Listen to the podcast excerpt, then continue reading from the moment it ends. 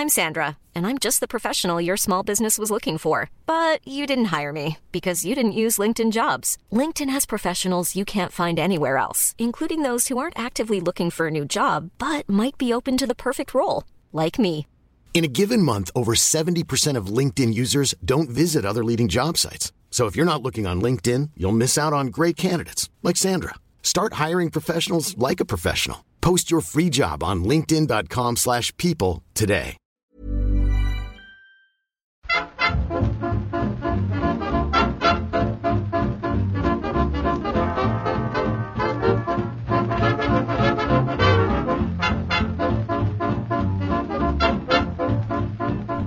Muy buenas, amigas y amigos. Bienvenidas y bienvenidos una semana más al podcast Reload, programa sobre videojuegos que hacemos desde anightgames.com.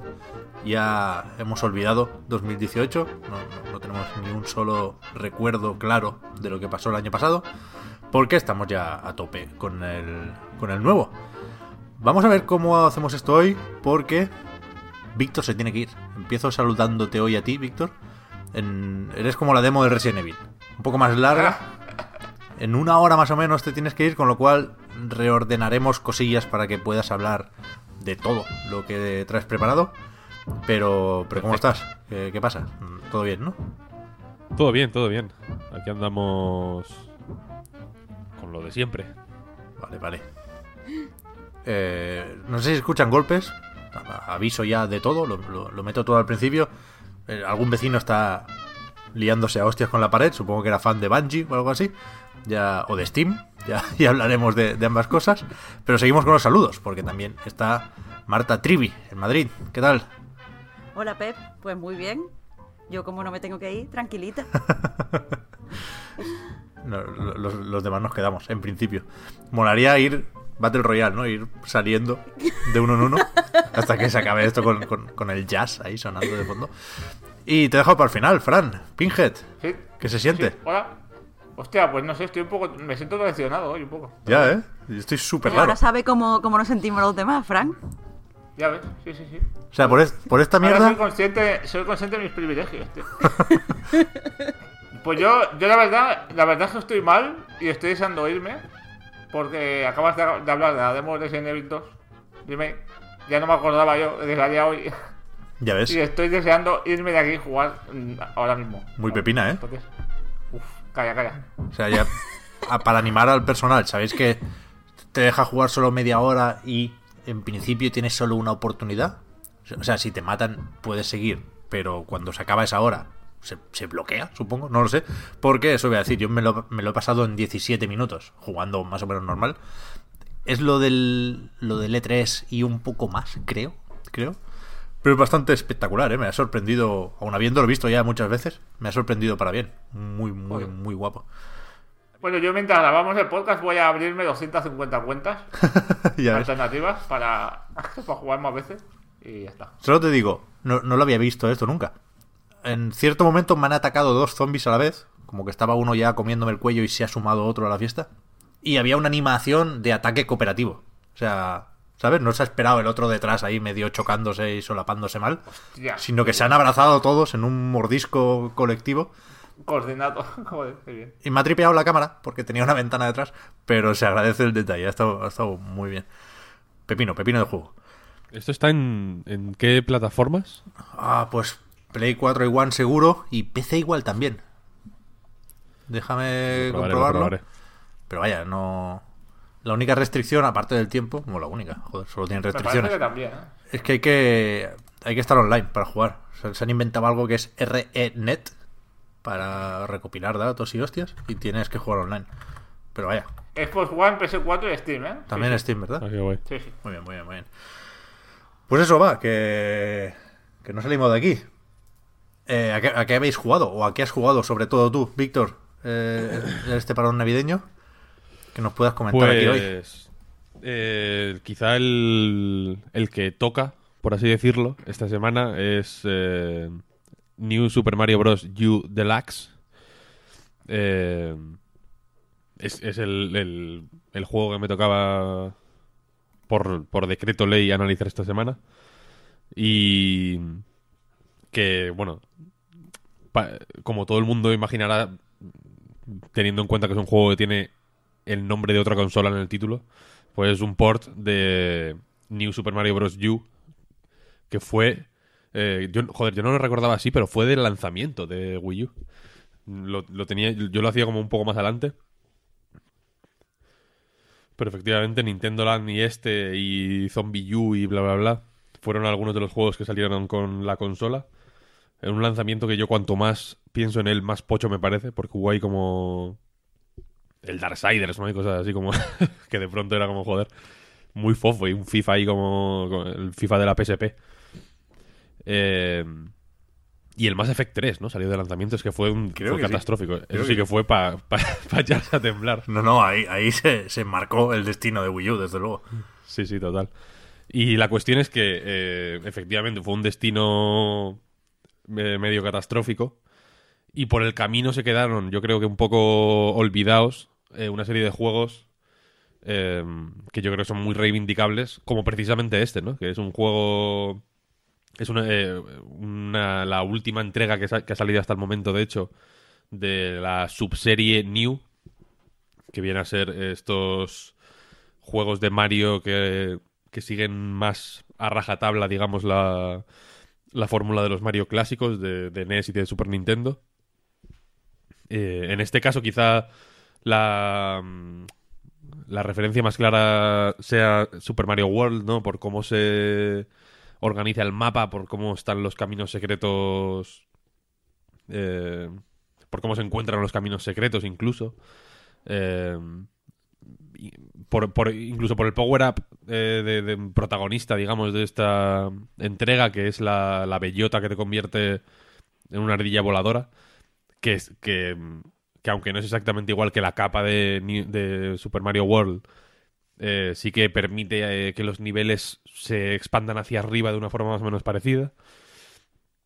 Y la cuestión es que sin hacer nada particularmente nuevo, porque insisto que la idea es de una forma muy clara y muy estricta, jugando eh, jugándolo de nuevo me he dado cuenta de lo estricto que es este juego en- a, nivel de diseño, de lo, de lo cuadriculado eh, a propósito, ¿no? Como que quiere trabajar mm, sobre una cuadrícula increíblemente estricta para eh, intentar desarrollar ahí algún tipo de creatividad en esos límites.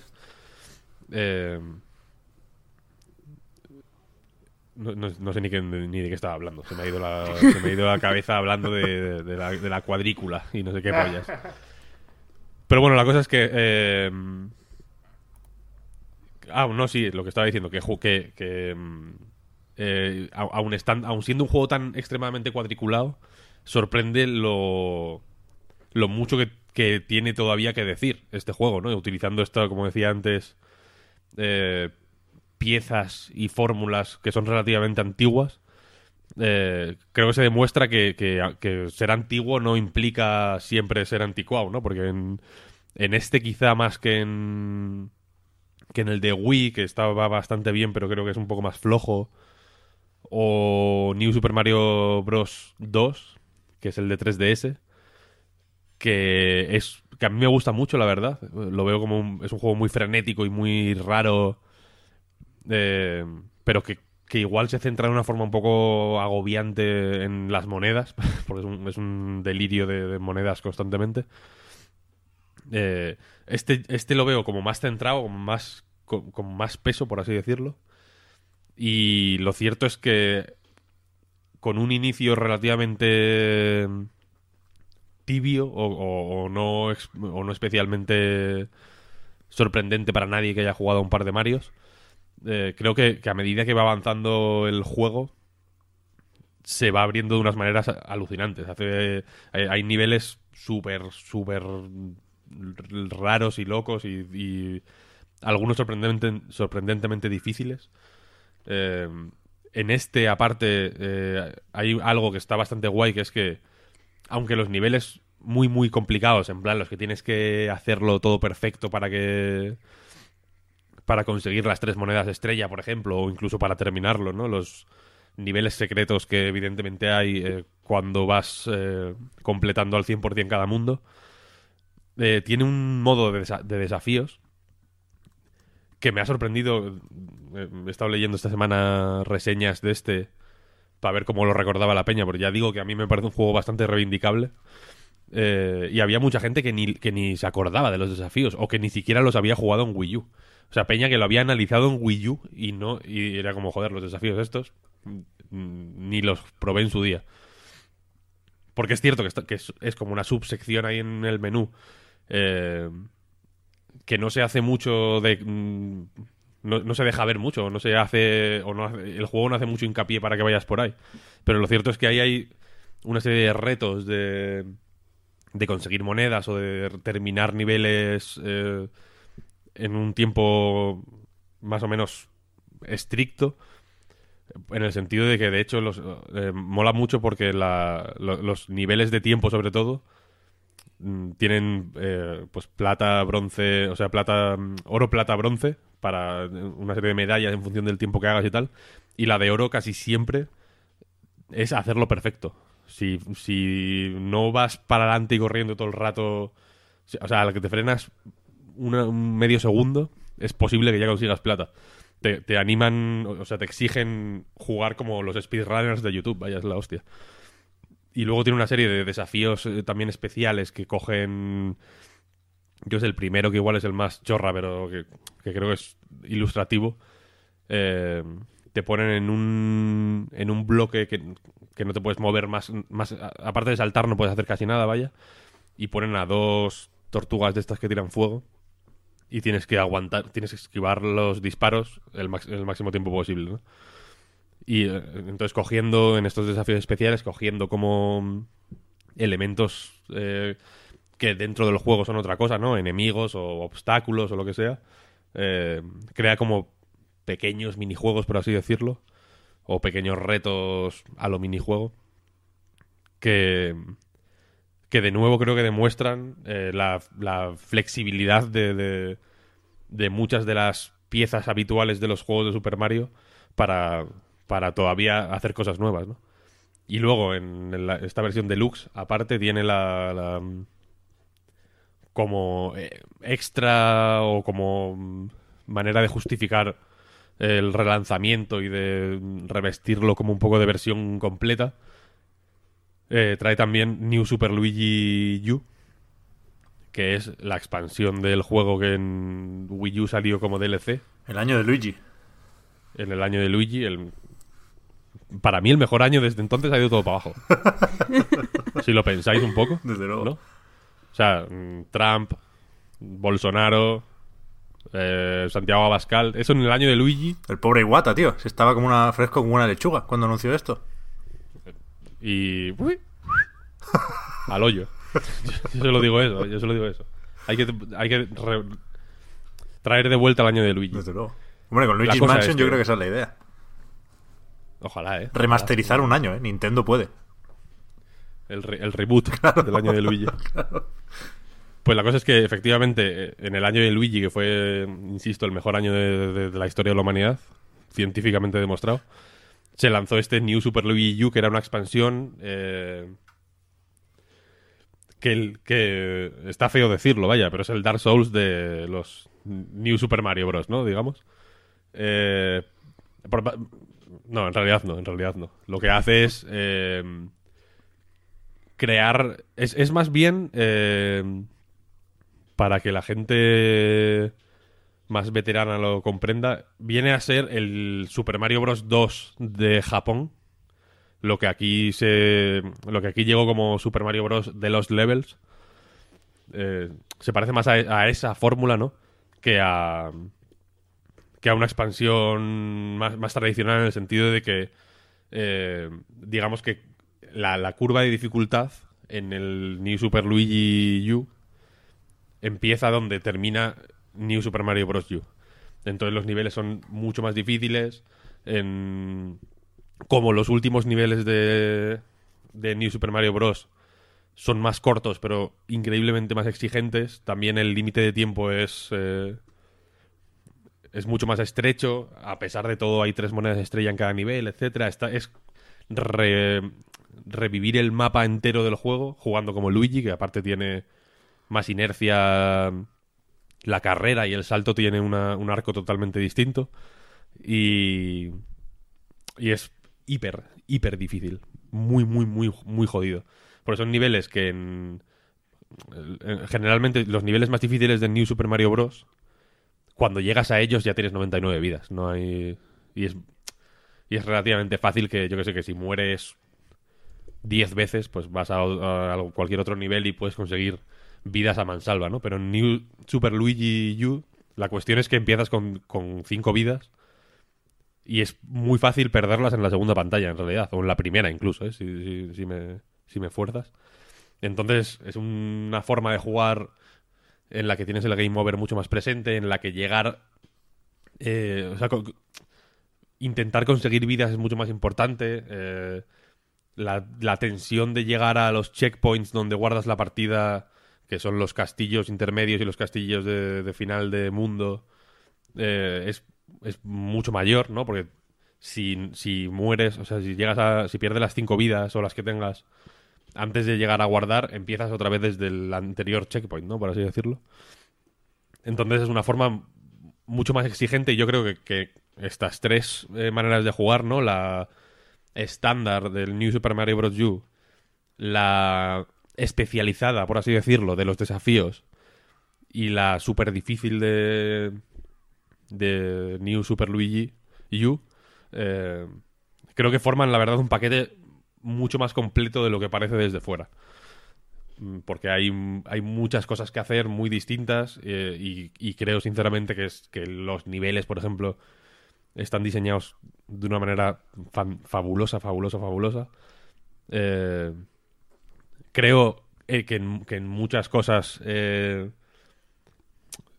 es explícito que son juegos mucho más actuales y mucho más... eh,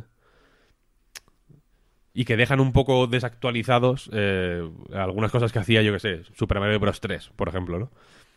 Que, ju- jugado ahora sigue, sigue siendo un juego fantástico, ¿no? Pero hay algunas ideas que, que Nintendo ha convertido en estándar de su forma de hacer juegos, como por ejemplo el rollo de mm, presentar una mecánica nueva al principio de un nivel, desarrollarla y luego, digamos, presentarla súper, súper complicada y que al terminar el nivel no vuelvas a ver eso en ningún momento. Que aquí ocurre en casi todos los niveles. Las, las, eh, los obstáculos que hay son únicos de ese nivel y la, la man- la manera de enfrentarte al nivel es exclusiva de- de ese nivel. No hay. No, se recicla eh, demasiadas cosas como si pasaban los Marios antiguos. Entiendo que también por estrecheces de tiempo y lo que quieras. Eh, entonces yo lo veo un juego súper recomendable. Luego, evidentemente, la polémica está en que es caro de cojones. ¿no? es, una cosa que no tiene. No tiene mucho sentido, ¿no? Es, estás, sacarlo a 60 pavos entiendo que. que echa para atrás a mucha peña. Pero a mí me parece un juego fantástico. Está guay reivindicarlo y, de esto me quedo, Víctor, con que te imagino contento jugando a, un Mario en 2D en la Switch, en portátil. Y, joder, está claro que poca gente, entre comillas, porque seguro que vendió varios millones, ¿no? Pero menos gente de, de la que Nintendo quisiera jugó a New Super Mario Bros. U, todavía menos jugó a la expansión de Luigi. Y, bueno, no sé, está bien, ¿no? Que, que lo ofrezcan ahora.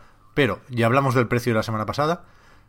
Yo desde entonces me he enfadado un poco más con lo otro, con lo del contenido nuevo, con lo de intentar justificar o no el deluxe, porque no hay pantallas nuevas, se eliminan algunas cosas, como lo de colocar bloques, que era una, una posibilidad del cooperativo en... Bueno, para, para ti solo también, en, los desafíos se utilizaba esto en algunos. Colocar bloques para crear plataformas tocando la pantalla táctil del gamepad en ese momento, eso ya no está. Y, y lo nuevo es que que de los cuatro personajes jugables Peach no está, si pensamos en 3D Wall, porque aquí sí que la secuestran, y en el original había dos Toads idénticos a nivel jugable, pero de distinto color, y aquí uno de esos lo han cambiado por Toadette, que tiene la, la peculiaridad de que puede hacer salir de los bloques una corona que la convierte en Pichet, que tiene una serie de ventajas que, que La primera vez que caes en un precipicio, creo, rebotas. Es, es un personaje fácil, ¿no? Y así lo indica la pantalla de selección. Esa es la novedad, que ya de por sí me parece. Y el caco. ¿El macaco Caco este. Gazapo no estaba en, en la expansión del Luigi ya? No, no tengo ni idea, la verdad. Bueno, igual. Bueno, no sé, da igual. Pero en cualquier caso, que, que tienen una parte negativa estas novedades, porque es que si juegas a 4, necesariamente alguien tiene que utilizar personajes chetados. ¿Sabes? Ya. O sea, ni siquiera verdad, No lo había pensado. Han- han- yo lo vi en un, en un vídeo de Game Explain, ¿eh? No, no he jugado yo a esta versión de Switch. Pero que me parece de, de echarle morro, de, de no querer disimular ni un poco lo poco que han trabajado en esta, en esta versión del juego. Que yo soy poco No, de cooperativo en los New Super Mario, ¿eh? Pero ya que lo pones, ponlo bien. Pon opciones para, para todas las situaciones. Me Sí, sí, parece desde luego, desde luego. Moderadamente sea, grave. O sea, creo que en, en Game Explain, insisto, decían que si juegas en, en la expansión del Luigi, porque ahí tampoco está Mario, No. si juegas a 4 ahí, que de nuevo no es lo suyo porque es una expansión pensada para el reto personal, eh, un 50% de los jugadores 2 de 4 tienen a personajes chetados, porque el Caco Gazapo es inmortal. Esto es, me parece gravísimo. De, no disimular, mm, vaya, un 0%. Sí, sí, no, pero, se, nota, quiero decir. Jugando no hay, nada no hay nada nuevo, lo de, lo de Pichet es relativamente ridículo. Lo- Los créditos cuando te pasas el juego son los de Wii U. ¿no? Para ver los créditos de Switch tienes que ir a un... Tienes que, tienes que buscarlos, son casi un coleccionable, porque tienes que ir a una isla que se llama Isla Secreta, que trae como estadísticas de, de, la- de tu partido, ya estaba en el de Wii U, vaya que hay como estadísticas de pues cuántas monedas has conseguido, cuántas banderas mm, perfectas has conseguido, cuántos niveles has pasado con Yoshi y tal, cosas así. Y ahí dentro hay una al fondo del- es como un como una casa de Toad, digamos. Eh, eh, O sea, que es un nivel en el que caminas con Mario, por así decirlo. Al fondo del todo, como en, como en la oscuridad, hay unos Joy-Con que ahí están los créditos de la específicos de la versión de Switch. Pero evidentemente no, quiero decir, esto es un comida de aprovechamiento, Ya. 100%, no hay no hay otra no hay lugar a duda, vaya. Entonces, la, la pregunta que a mí me gusta hacer siempre en estos casos, Víctor, ¿cómo crees que hay que continuar con New Super Mario Bros? Porque supongo que lo tenemos todos presente. Esta subsaga o, o los Mario 2D venden una barbaridad. Más, tradicionalmente, sobre todo en Japón, que los Marios en 3D, ¿no? De 64, Galaxy, Odyssey y compañía. Quiero decir, en una portátil, siendo Switch aunque Nintendo no lo quiera decir, también heredera de 3DS, es evidente que tienen que salir más Marios de estos, ¿no?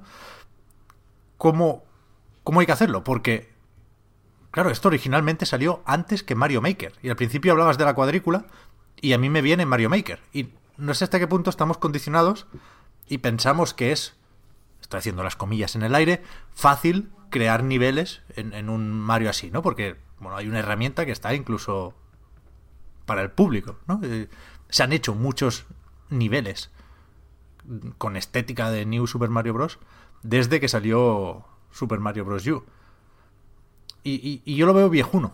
A nivel visual, en parte, insisto, por el Mario Maker, lo veo un poco... meh, como que es... Se nota, vaya. Mario Odyssey es otro rollo, es otra cosa, es otro tono incluso. Total, total, vaya, o sea, y este es el sobre todo te- teniendo en cuenta pues eso, el, el Mario 3D World que salió de- que salió el, el año después, me parece. Hmm. Pensando en Odyssey, pensando en incluso yo que sé en, en el Yoshi's Woolly World incluso, vaya, in- no directamente en juegos de Mario, sino también en otras plataformas 2D que ha sacado Nintendo incluso eh, en el Donkey Kong Country Tropical, Tropical Freeze, vaya. Eh, es la hostia porque este parece como falso. Parecen. No, los. O sea, los. eh, los muñecos parecen como. como lo- la típica camiseta que sale. O sea, la típica mochila que sale Sonic y pone Oba- Obama, tal, no sé qué. como está. Como que no. ha- Como que hay, hay un, un renderizado esquimales en el Caribe un poco que es, que es raro. eh, y cómo continuar. Es que, la- joder, yo jugando a este he pensado mucho en ojalá saquen el Mario Maker. Fíjate que está feo querer que saquen putos juegos de la Wii U otra vez o de otras consolas, vaya. Yo una estoy muy de consola nueva. aquí, ¿eh? Yo, yo estoy a tope aquí, ¿eh? En esto. Pero yo- es que, joder. Ya da Claro. vergüenza decirlo tantas veces, ¿no? Pero es que encaja mucho en la Switch. Y, y aparte de que encaje en la Switch, que yo. Bueno, al final el Mario Maker encaja sinceramente en cualquier lado, ¿no? En, en un iPad, si te, lo, si te pones. Eh, pero. Pero joder, es que está muy bien. Y es cierto que. eh, con mi limitada imaginación terrícola. eh, no- después de esto, como que es complicado ver hacia dónde. hacia dónde ir, ¿no? Porque hasta ahora, digamos que los New Super Mario Bros. han seguido un poco la, la línea de los Super Mario Bros., ¿no?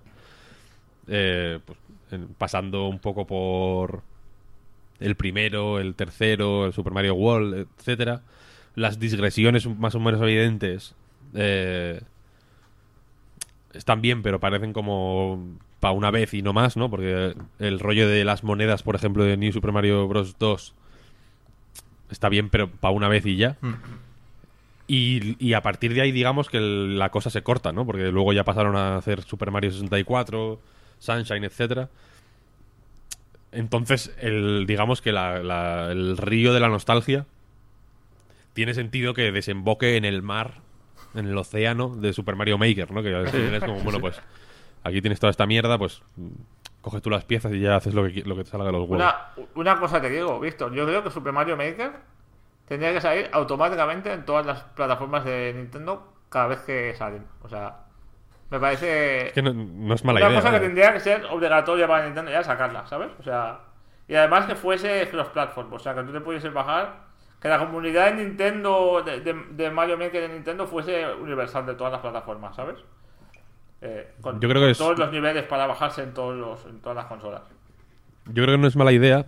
También te digo que, que yo creo que eso tiene como riesgo eh, herramientizar eh, Super Mario, ¿no? Convertirlo un poco en el Paint. Claro. Que, que mm, al final está...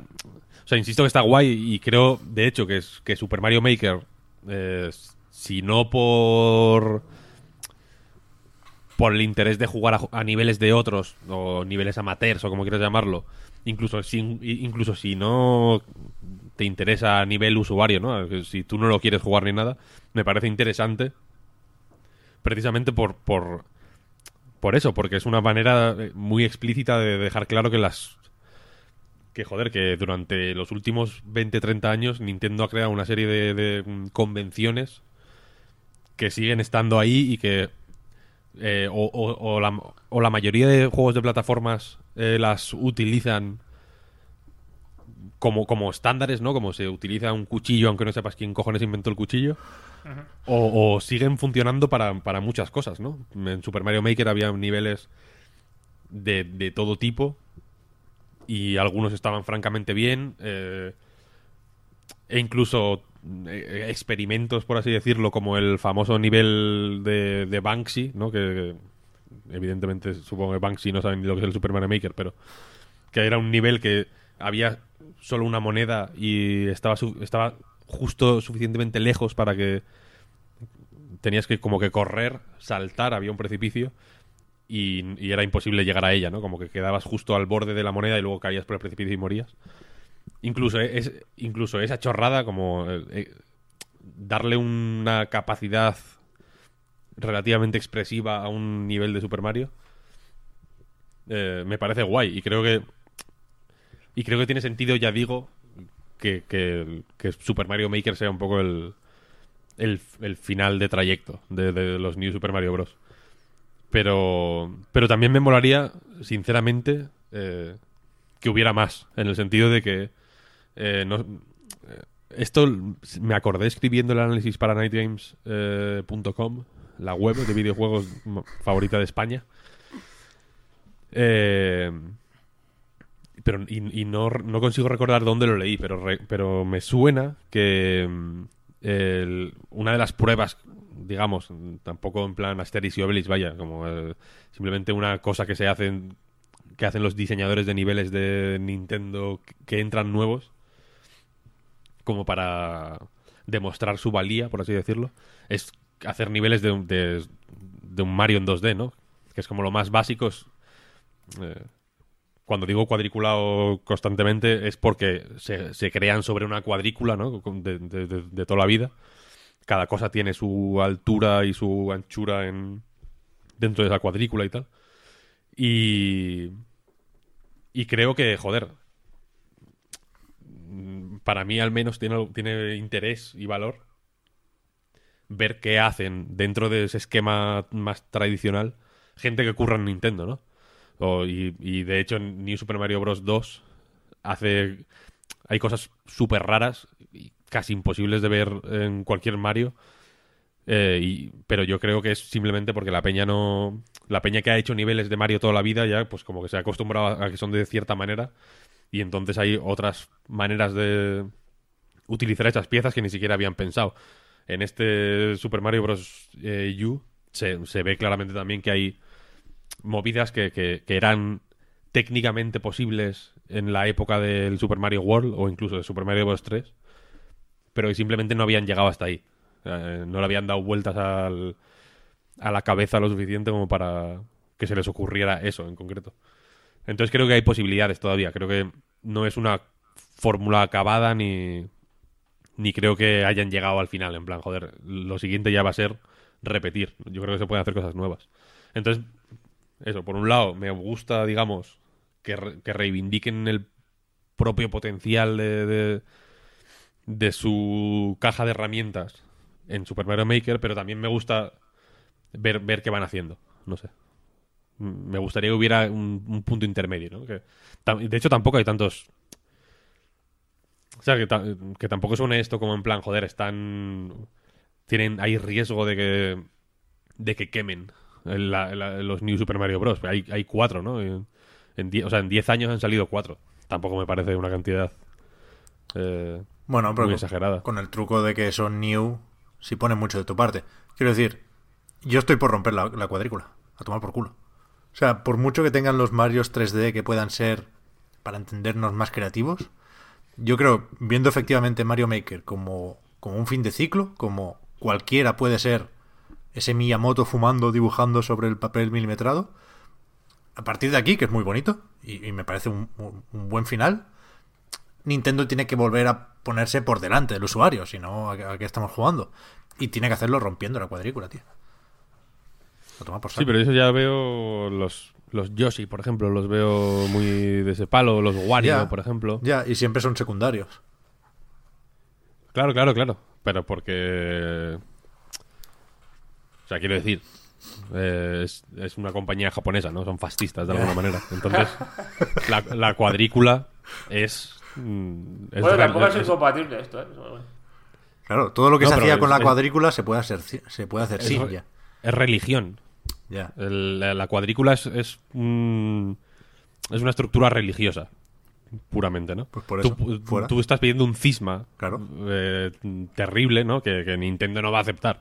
Por respeto primero a, a Iwata y, y luego a Yamauchi. Ya. Y luego a, y luego a, a Buda o lo, lo que coño sea. Es que es muy fuerte lo que está hablando Pepe, ¿eh? Es decir, es, Sí, sí, sí, es- sí, sí, es sí, sí. tirar abajo una, una estatua de Este- Este cabrón se asusta porque Sony no vaya a llevar el, el Spider-Man a- al E3 y ahora está pidiendo romper la cuadrícula. Pero bueno, por amor de Dios, Que sí, tío. que va a ser lo siguiente. O sea, el día que Miyamoto se jubile, se lleva la cuadrícula con él a casa. Y ya nunca más Ya, se puede eso sí, usar. eso sí. Solo él en casa para hacer dis- niveles del Mario Maker. Pues entonces será la muerte de Mario como lo conocíamos y ya está. Claro, y a partir de ahí el Mario dejado un legado maravilloso y habrá que recrearse en él, pero ya está, nada más. Claro, pero a partir de ahí se usa el Mario ese del, del Unreal Engine, ¿sabes? Con el bigote ahí foto, fotorrealista. y ese es el futuro. Eso está bien, Que ¿eh? meten a Mario en el Fortnite, tío. Claro. Lo único que yo quiero. ¿Qué más tienes? Tenías juegos por ahí, Víctor, todavía. Sí, para compensar que que tengo que ausentarme antes de lo esperado, eh, he decidido juntar en una en el mismo saco, en el saco de lo- del puzzle. Hablando de cuadrículas, estos juegos de los que voy a hablar son extremadamente cuadriculados. Eh, tres cosillas que he jugado eh, estas navidades. Que son estas navidades y técnicamente ayer, porque uno de ellos lo jugué ayer. Eh, tres juegos de puzzles que me han resultado muy sugerentes. Eh, vamos a empezar por el primero que jugué, que es un juego que yo no conocía de nada, pero que... mm, no sé si me mandaron un mail o no sé qué. Y me llamó la atención porque uno de los de las eh, de los puntos fuertes que mencionaban en la nota de prensa era que lo, que lo habían comparado con Stephen's Sausage Roll. Lo habían como la gente, ¿no? El pueblo lo ha comparado con Stephen's Sausage Roll y yo dije, bueno, pues al pueblo hay que hacerle caso. Otra cosa no, pero populista siempre. Y, y, y es uno que se llama Pipe Push Dream. Para- eh, no, Pipe Push Paradise. Perdón. Que es un juego de puzzles en el que ex- exploras un mapa más o menos grande. eh, solucionando una serie de puzzles que rollos Sokoban, por así decirlo, ¿no? De ir empujando cosillas. Eh, en este caso, empujas tuberías para crear eh, pues un caudal de agua, ¿no? Que no, que no, que no pierda por ningún lado.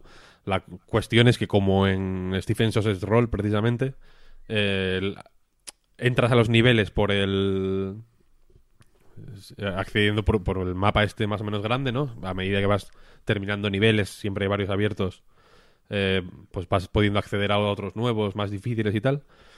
Eh, y aquí en este caso, aparte de crear, digamos, el caudal de agua correcto, tienes que crearlo de tal forma que luego puedas salir del nivel. Hay algunos puzzles que son relativamente difíciles eh, y que los terminas, pero terminas, pues yo que sé, en una esquina del mapa que no te deja acceder a la, a la salida y entonces se vuelven todavía más difíciles porque tienes que hacerlos teniendo en cuenta que tu personaje tiene que quedar eh, libre, ¿no? Para ir a la salida. Y, y es un juego relativamente humilde.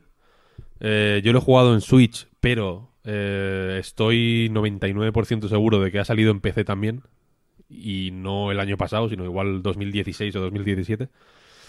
Eh, y aunque y eso, aunque es un juego, ya digo, relativamente humilde, lo hace un chico que se llama Cory Martin y lo distribuye él. Y es obvio viéndolo y jugándolo que no hay ni un gran presupuesto ni ni ni un equipo gigantesco de arte, por ejemplo, de música. Creo que es un juego que sabe perfectamente dónde están sus límites. No hace. eh, no, no aprieta más de lo que puede abarcar en ningún momento. Los puzzles están muy bien pensados. El, todo el rollo de las tuberías eh, está, está muy bien traído porque, evidentemente, las tuberías son eh, circulares, por así decirlo. Entonces, si, si empujas una tubería en forma de L, por ejemplo, desde un lado, eh, pues digamos que la- el rabito de la L pues se sube hacia arriba, ¿no? Entonces tienes que tener en cuenta no solo la posición de las piezas, sino también la rotación. Y eso da lugar a algunos puzzles bastante, bastante interesantes. Eh, y quizá como, como puntillica que le puedo poner al juego este, eh, creo que Stephen Sausage Roll tenía... Bueno, aparte de que es muchísimo más, sin ser de ninguna manera de mayor presupuesto o más ambicioso a nivel eh, técnico, por así decirlo, porque es un juego también eh, hecho por una sola persona con, con muy poco presupuesto, etcétera. Pero eh, le iba bien ser mucho más extenso o, más amplio, porque había muchos más puzzles, etcétera. Porque sin añadir puzzles de relleno, no es en plan como en The Witness, por ejemplo, que es, que es hay un primer puzzle que es unir un- que, es una raya, ¿no? Que son dos puntos y tienes que unir simplemente en plan para hacerte a la idea de cómo, de cómo se controla eso. O sea, no hay muchos puzzles de relleno para ir eh, eh, haciéndote la idea de cómo funcionan los, eh, las mecánicas y, cómo se resuelven los puzzles, sino que todos son... eh, to- todos tienen eh, una entidad propia y un interés eh, que no depende de ningún otro. Eh, al, haber más, como que te daba más tiempo para asumir eh, cómo funcionaban las mecánicas o, igual estaban ordenados de una forma que tenía más que era más coherente, por así decirlo, ¿no? Aquí hay algunas técnicas que que te da la sensación de que deberías o- o- a veces te da la sensación de que deberías saber cosas que no sabes y en algunos puzzles más avanzados te da la sensación de que te están enseñando cosas que ya has tenido que hacer eh, por tu cuenta mucho antes. Entonces, no sé si es el orden o qué, pero a veces digamos que el desarrollo es un poquito más confuso de lo que podría. Pero bueno, es un juego que para aficionados a los puzzles más o menos mm, hardcore es muy difícil, vaya. Y es muy estricto y, y sigue, digamos, todas las... eh,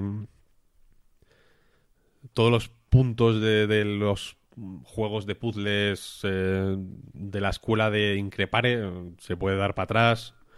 Eh, es muy de, de de mirar eh, la pantalla constantemente en busca de una solución y luego apagar la consola y que se te venga de pronto a la cabeza y sea como, hostia, tengo que probarlo.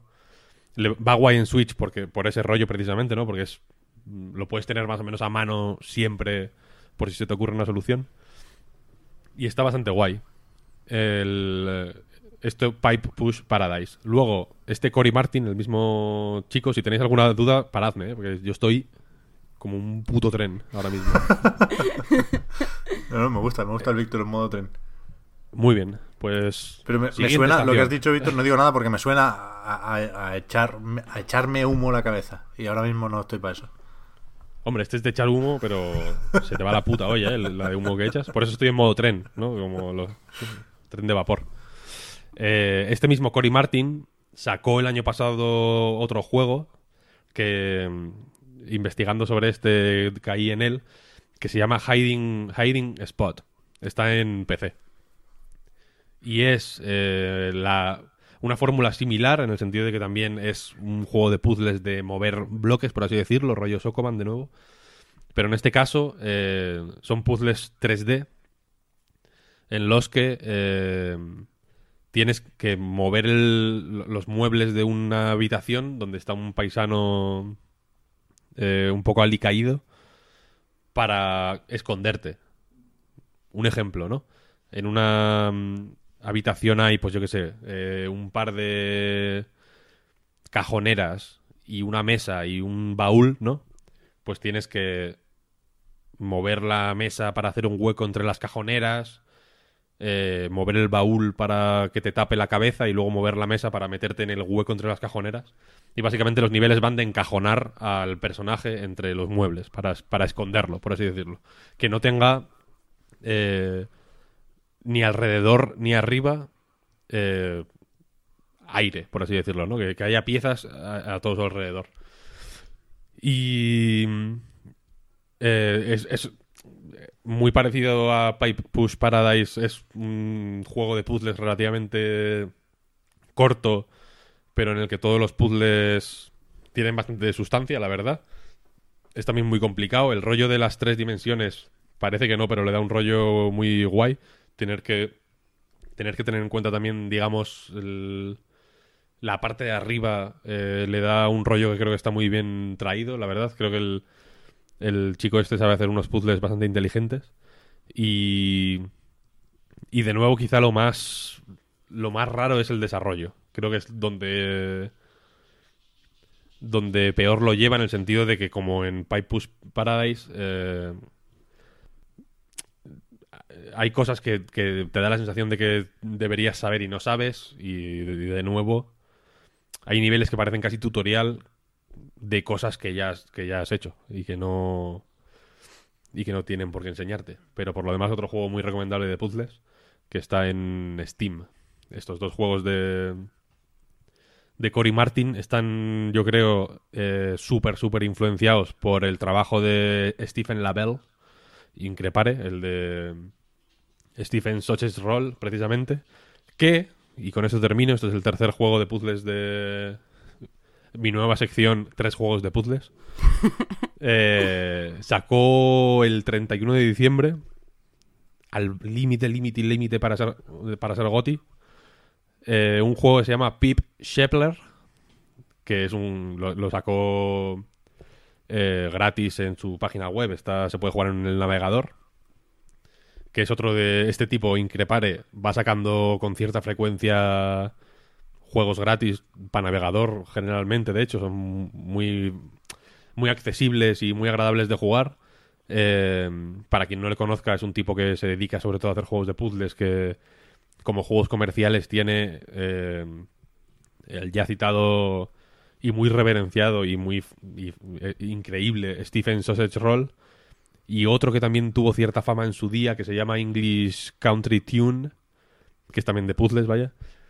Y estos dos, en, en Stephen Sausage Roll no tanto, pero English Country Tune suele estar a un pavo en Steam, en las rebajas y cosas así. Merece mucho la pena darle un tiento.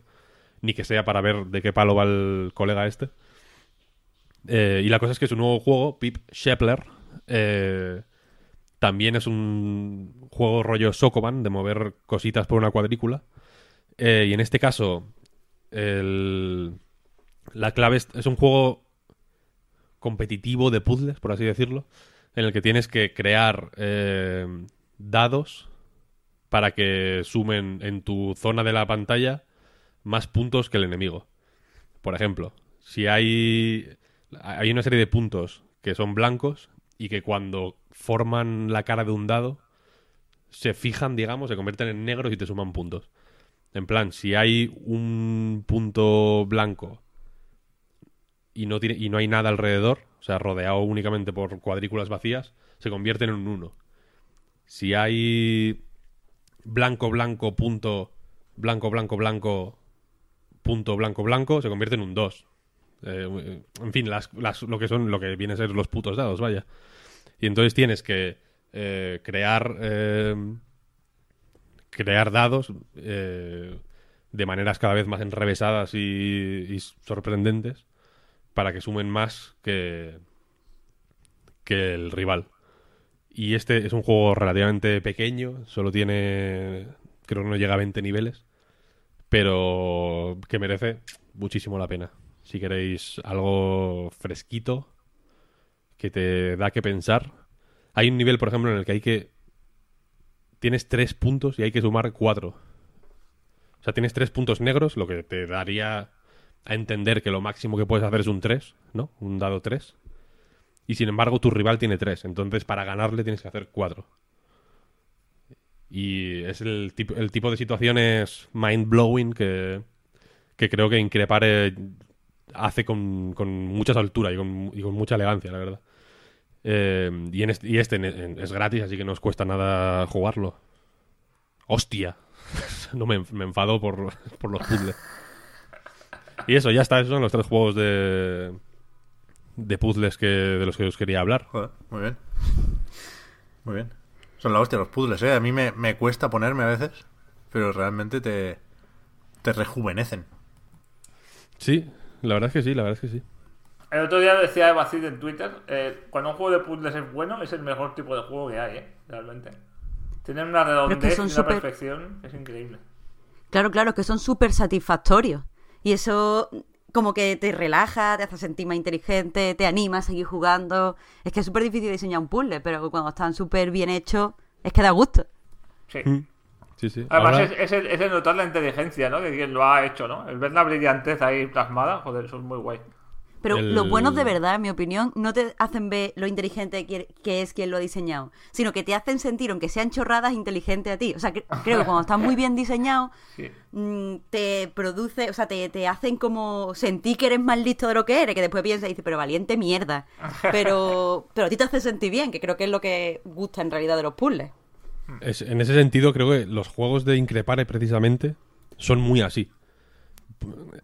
Tú puedes mm, ver mm, clarísimamente que, el, tío tiene que tener algún tipo de inteligencia superior, porque los juegos son muy redondos, pero la experiencia que tienes de ellos es súper humilde, ¿no? Es como, joder, se presenta de una forma... Aparte, no hay nada de... mm, O sea, son juegos como... eh, que se esfuerzan en ser humildes. Visualmente son Eh, no, hay, no hay nada que te, que te abrume en ningún momento. Son mega claros con toda la información que te dan. Eh, ni te ni te doran la píldora ni te vacilan. Son unos juegos mega agradables en ese sentido. Creo que The Witness, por ejemplo, es un poco más eh, pavo real en ese sentido, pues no, porque es un es un juego que a veces como que se o sea, que, de hecho, por lo que decía antes de que la progresión de los puzzles a veces eh, a veces se fuerza a pasar por puzzles menos interesantes solo para que te quedes con la copla, digamos. Eh, Como que al final es como, mira, de este puzzle que es juntar dos, dos punticos, ¿no? He llegado a esta barbaridad, ¿no? Es como soy... De esta piedra he creado el David. Una cosa así. Y los de Increpare son puzzles que... Es como, bueno, este es el puzzle. Mm, Las reglas ya las sabes. Tú mm, te lo guisas, tú te lo comes. Y te hacen sentir bien. Y hablando de puzzles, de hecho, eh, sale el 31 de enero en Switch y en PC un juego que se llama Blip Bloop. Eh, no sé si lo conocéis. Pues este es de no. Ay, ya lo- sí, sí, sí lo sé, que son como dos bichitos, dos Mm. bolitas, ¿no? Que tienes que mover y llevarlas las dos al mismo sitio, ¿me equivoco? Efectivamente, efectivamente. Va, lo he Son como probado, está muy chulo. Sí, está muy guay, está muy guay este juego. Son como dos cuadradicos Ah, eh, de dos colores. No recuerdo los colores, pero bueno, Uno es rosa y el otro naranja, ¿puede ser? puede ser, puede ser. Y eso, y tienes que ir como moviéndolos eh, hasta, hasta llegar a, a la meta, digamos, que, lleguen a su meta. Y yo este lo jugué hace ya un tiempo, una versión alfa o beta. En fin, no estaba acabado desde luego. Y sale ahora a finales de enero. Así que... Y eso, es de Lu- Ludipe, un conocido de la escena española del desarrollo de videojuegos. Así que eso. Hay más puzzles. Me me alegra mucho porque los puzzles son... Muy, son muy guays, muy guays, muy, muy bien. Yo, a mí me pasa que luego... O sea, yo eh, hace un par de años o tres me dio por jugar a muchos juegos de puzzles. Jugué a un montón de cosas de Steam. eh, que no. O sea, decir que son desconocidas igual es tirarme el pisto, pero bueno, desde luego no las conoce mucha gente. Eh, hay, hay muchos juegos muy buenos de puzzles en Steam, es la hostia. Eh, y la cosa es que después de esa época de enzarpada total de puzzles, que fue más o menos alrededor de The Witness, por así decirlo, los puzzles de, de, de, sé, de Uncharted 4, por ejemplo, me parecen un insulto. Es como, para poner esto no pongas nada. ¿Sabes? Como que prefiero en los típicos puzzles como de... Hay tres círculos concéntricos y tienes que moverlos para hacer no sé qué polla, hasta no sé no sé cuál. Para poner esta mierda no pongas nada. Tú dale C4 a Nathan Drake. Que pete, que pete la puta puerta esta de mierda y que no me pongas el puzzle este fácil, tío. No, en plan, me estás cortando el rollo, tío. Yo no quiero esta mierda. Los malos tienen dinamita, ¿sabes? Están entrando. Han entrado hasta el puto centro del templo reventando todas las puertas, tío. Y todas las paredes, porque yo no puedo. Porque tengo que estar aquí resolviendo esta puta mierda de puzzle que diseñó un chalao en el año 1500, tío. No tiene sentido. Joder. ¿No? ¿No, no lo habéis pensado nunca eso? Bueno, esto es lo que pasaba en? Sí, Indiana claro. Jones, ¿no? En, en- en la última cruzada, ¿no? Que te decían, venga, toma el papelito y, y ves haciendo tú los puzzles al final, ¿sabes? Y luego iban detrás de los nazis siguiéndolo, ¿no? Pues Sí, sí, bueno, Indiana Jones es la inspiración de Uncharted. Claramente, vaya. Pero que me gustaría eso, que en algún momento Na- Nathan Drake dijera, a ver, ya estoy hasta la polla un poco, ¿no? De- Hombre, estaría muy guapo que te planteasen, en plan, venga, haz el puzzle tal como en 100.000 juegos, ¿no? Pero que tú por tu cuenta pudieras meterte cuatro ahí petando todo y pasar, Ya ¿sabes? ves. Es el futuro. Que te diesen esa opción, pero no te la comunicasen, ¿sabes? No te la pusiesen fácil, sino que, que tuviese que salir de ti. También sería una especie de puzzle, en cierto modo, ¿no? Sí, sí. Pues Víctor, antes de que te vayas, que ya has, has cumplido con, con los deberes, con lo que traías, ¿no? Estás como poniendo bien los papelitos, aquello de golpear encima de la mesa. Pero quería preguntarte antes un, un titular o una opinión sobre lo de Bungie. Que se, se bueno, rompen el contrato un poco con Activision para lo que quede de Destiny. Sabiendo que es tu juego favorito de todos los tiempos. Me parece bien, me parece bien. La independencia es el futuro. Vale, vale. Eh, pero bueno, que esto. Tenemos todos claro que lo van a comprar los chinos mañana. Bueno, ya lo han comprado. Bueno, sí, hecho, Bueno, sí, ya hay 100 Sí, millones de han- dólares. han, metido, han metido pasta, pero vaya, que el. El Destiny 3, el, el protagonista va a ser un oso panda. ese, ese es mi titular. Ojalá. Joder, muy bien. Pues nos, nos- nos volvemos a encontrar la semana que viene, ¿no, Víctor? Efectivamente. Ok, a tope. Hasta luego, gente. Hasta luego. Adiós. Pues seguimos aquí los otros tres. Eh, Fran, Marta, no os he preguntado por, por estas navidades porque antes de empezar a grabar ya hemos hablado, hemos, hemos dicho que, que habéis descansado de jueguicos en estas De fechas. videojuegos, sí, sí. Bueno, bueno, descansar. Yo he estado ahí trabajando eh, todo el día en mi granja, pero bueno. O sea, yo ojalá os pudiera enseñar lo que yo he hecho estas navidades, que es montar ya un imperio totalmente automatizado. Y tener un hijo. O sea que estoy a tope. Joder, vaya navidades más intensas, tío. En bien. Valley, sí, ¿eh? o sea- Para, que- para quien no lo escuchara la semana pasada. Jo, Pep, había quedado como muy interesante. Es decir, que la gente durara. Sin contexto plan- estaba mejor, sí, la verdad. ya, Sí, pero sí, joder, un tío no- ha tenido un hijo y ha automatizado su granja. pero no, no, no podría haber pasado tan alegremente a hablar de Activision, entonces. Eh, eso. Mm, el, el resumen de Víctor ya, ya ha hablado de los chinos, ha hablado de los pandas, no hay mucho que añadir, ¿no? Pero ayer por la noche supimos que el, contrato de distribución que tenían Bungie y Activision ya no existe y que, como se sabía, como ha sido siempre, eh, la desarrolladora Bungie, los del Halo tiempo A, se quedan con, con los derechos de la franquicia y se van a encargar de mantener y distribuir lo que quieran hacer a partir de ahora. Para Destiny 2 no debería haber cambios, sigue con Battle.net, sigue siendo un juego de Activision en ese sentido, pero, pues bueno, ¿qué, qué supone esto? ¿Cómo, ¿Cómo hemos llegado aquí? ¿Y qué supone para el futuro de, de Destiny y de Bungie? Es, un- o sea, una una, noticia es una noticia positiva, gorda, vaya. Igual de gorda que, que, que el anuncio del contrato, ¿no? En ese momento, cuando Bungie, que recordemos, era un estudio de Microsoft, compró su independencia, se, se dejó querer y, y al final se juntó con Activision. Sí. Yo lo veo bien, o sea. Igual es porque soy un rojo de mierda, pero siempre he pensado que, que las malas decisiones a nivel comercial en los videojuegos tienden a ser más culpa de las distribuidoras que de las desarrolladoras, ¿no? Que son las que imponen modelos de negocio, modelos de monetización y tal, ¿no? En este sentido, Destiny puede salir beneficiado. Porque Activision, Activision pues ya sabemos cómo es. Ya sabemos cómo son todas las grandes ahora mismo, ¿no? Como es el, eh, Electronic Arts, como es Activision. Eh, y creo que Bungie, si tiene independencia real y los chinos no le imponen nada tampoco, pues yo creo que puede, puede salir algo bueno, puede salir algo algo más, más lo que yo, ¿no? Más su propia visión de lo que tiene que ser Destiny, ¿no? A No sé, mí lo lo- que... Por ser optimista, ¿eh? No sé.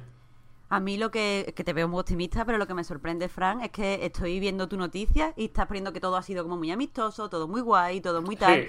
Pero es que ha sido así tan, tan, tan brusco, esto ha sido amistoso, no...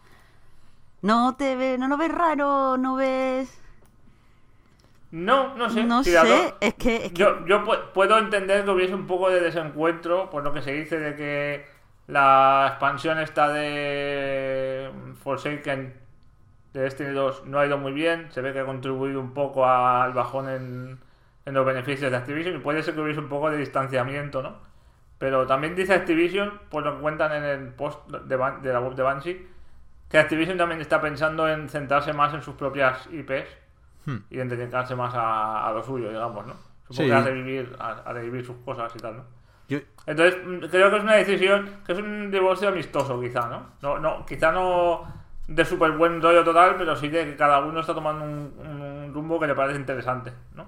Sí, yo creo que hay, que hay que hablar de separación amistosa en tanto que ha, ha sido todo muy oficial y muy cordial, ¿no? Cada uno hablaba de lo, lo positivo del trato hasta la fecha y, y bueno, se, se desean suerte, ¿no? Digamos. Eso Sí. es todo lo amistoso que puede ser, no es como lo de Stampela y West en su momento, ¿no? Con Activision. Claro.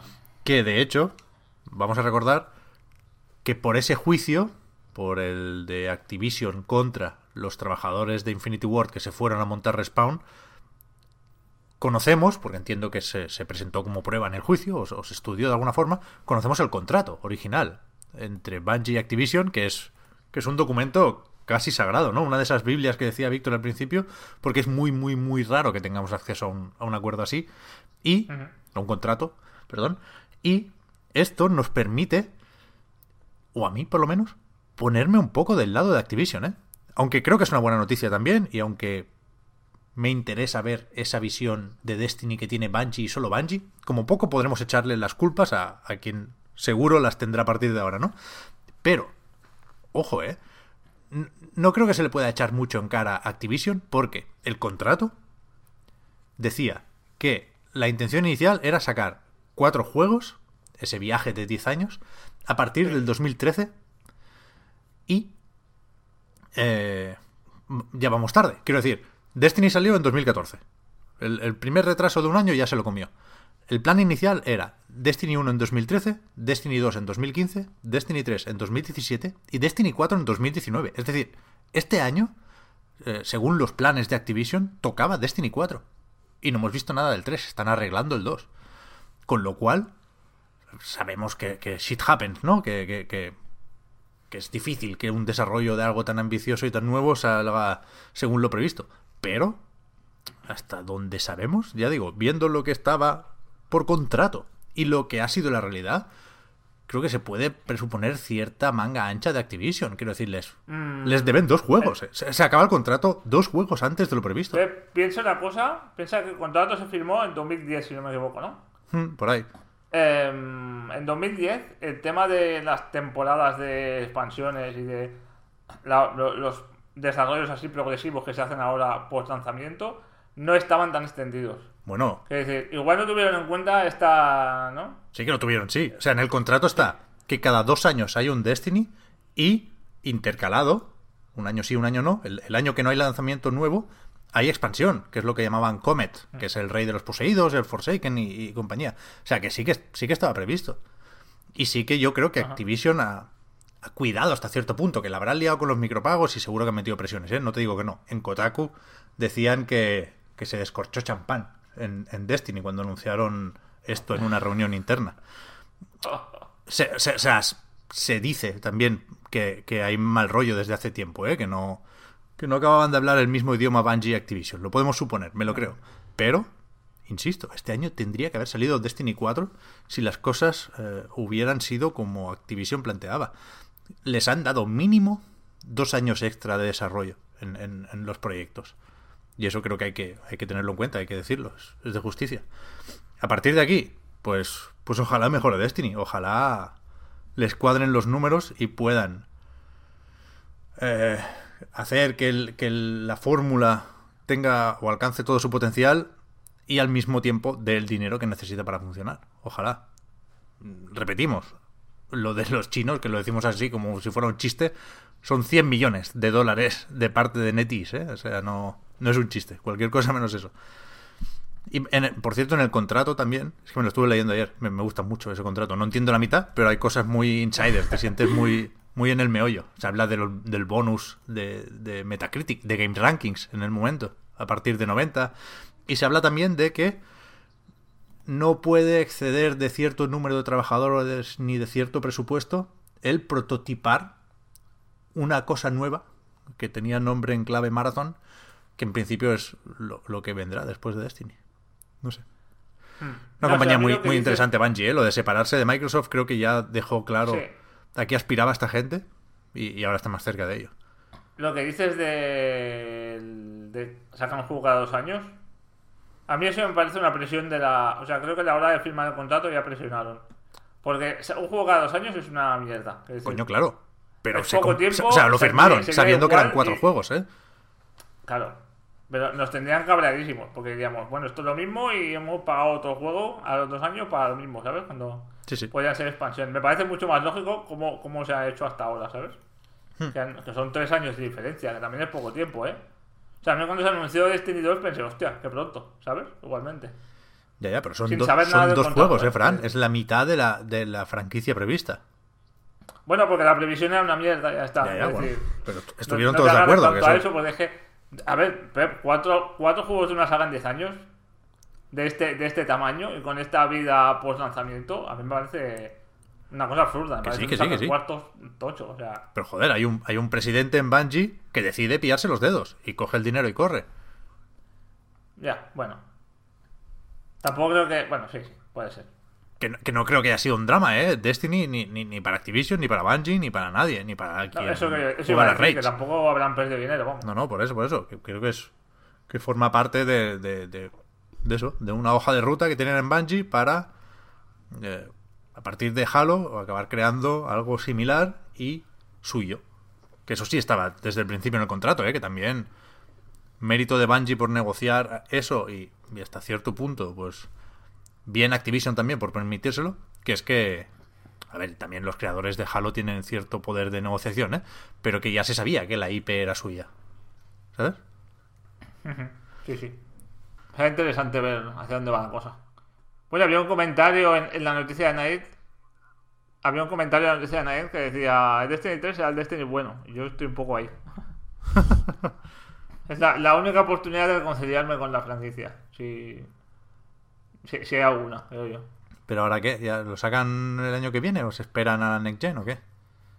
Ya, la Next Gen ya no, creo yo. La harán Si ya inter- tienes que cumplir con ese contrato, intergeneracional, tío.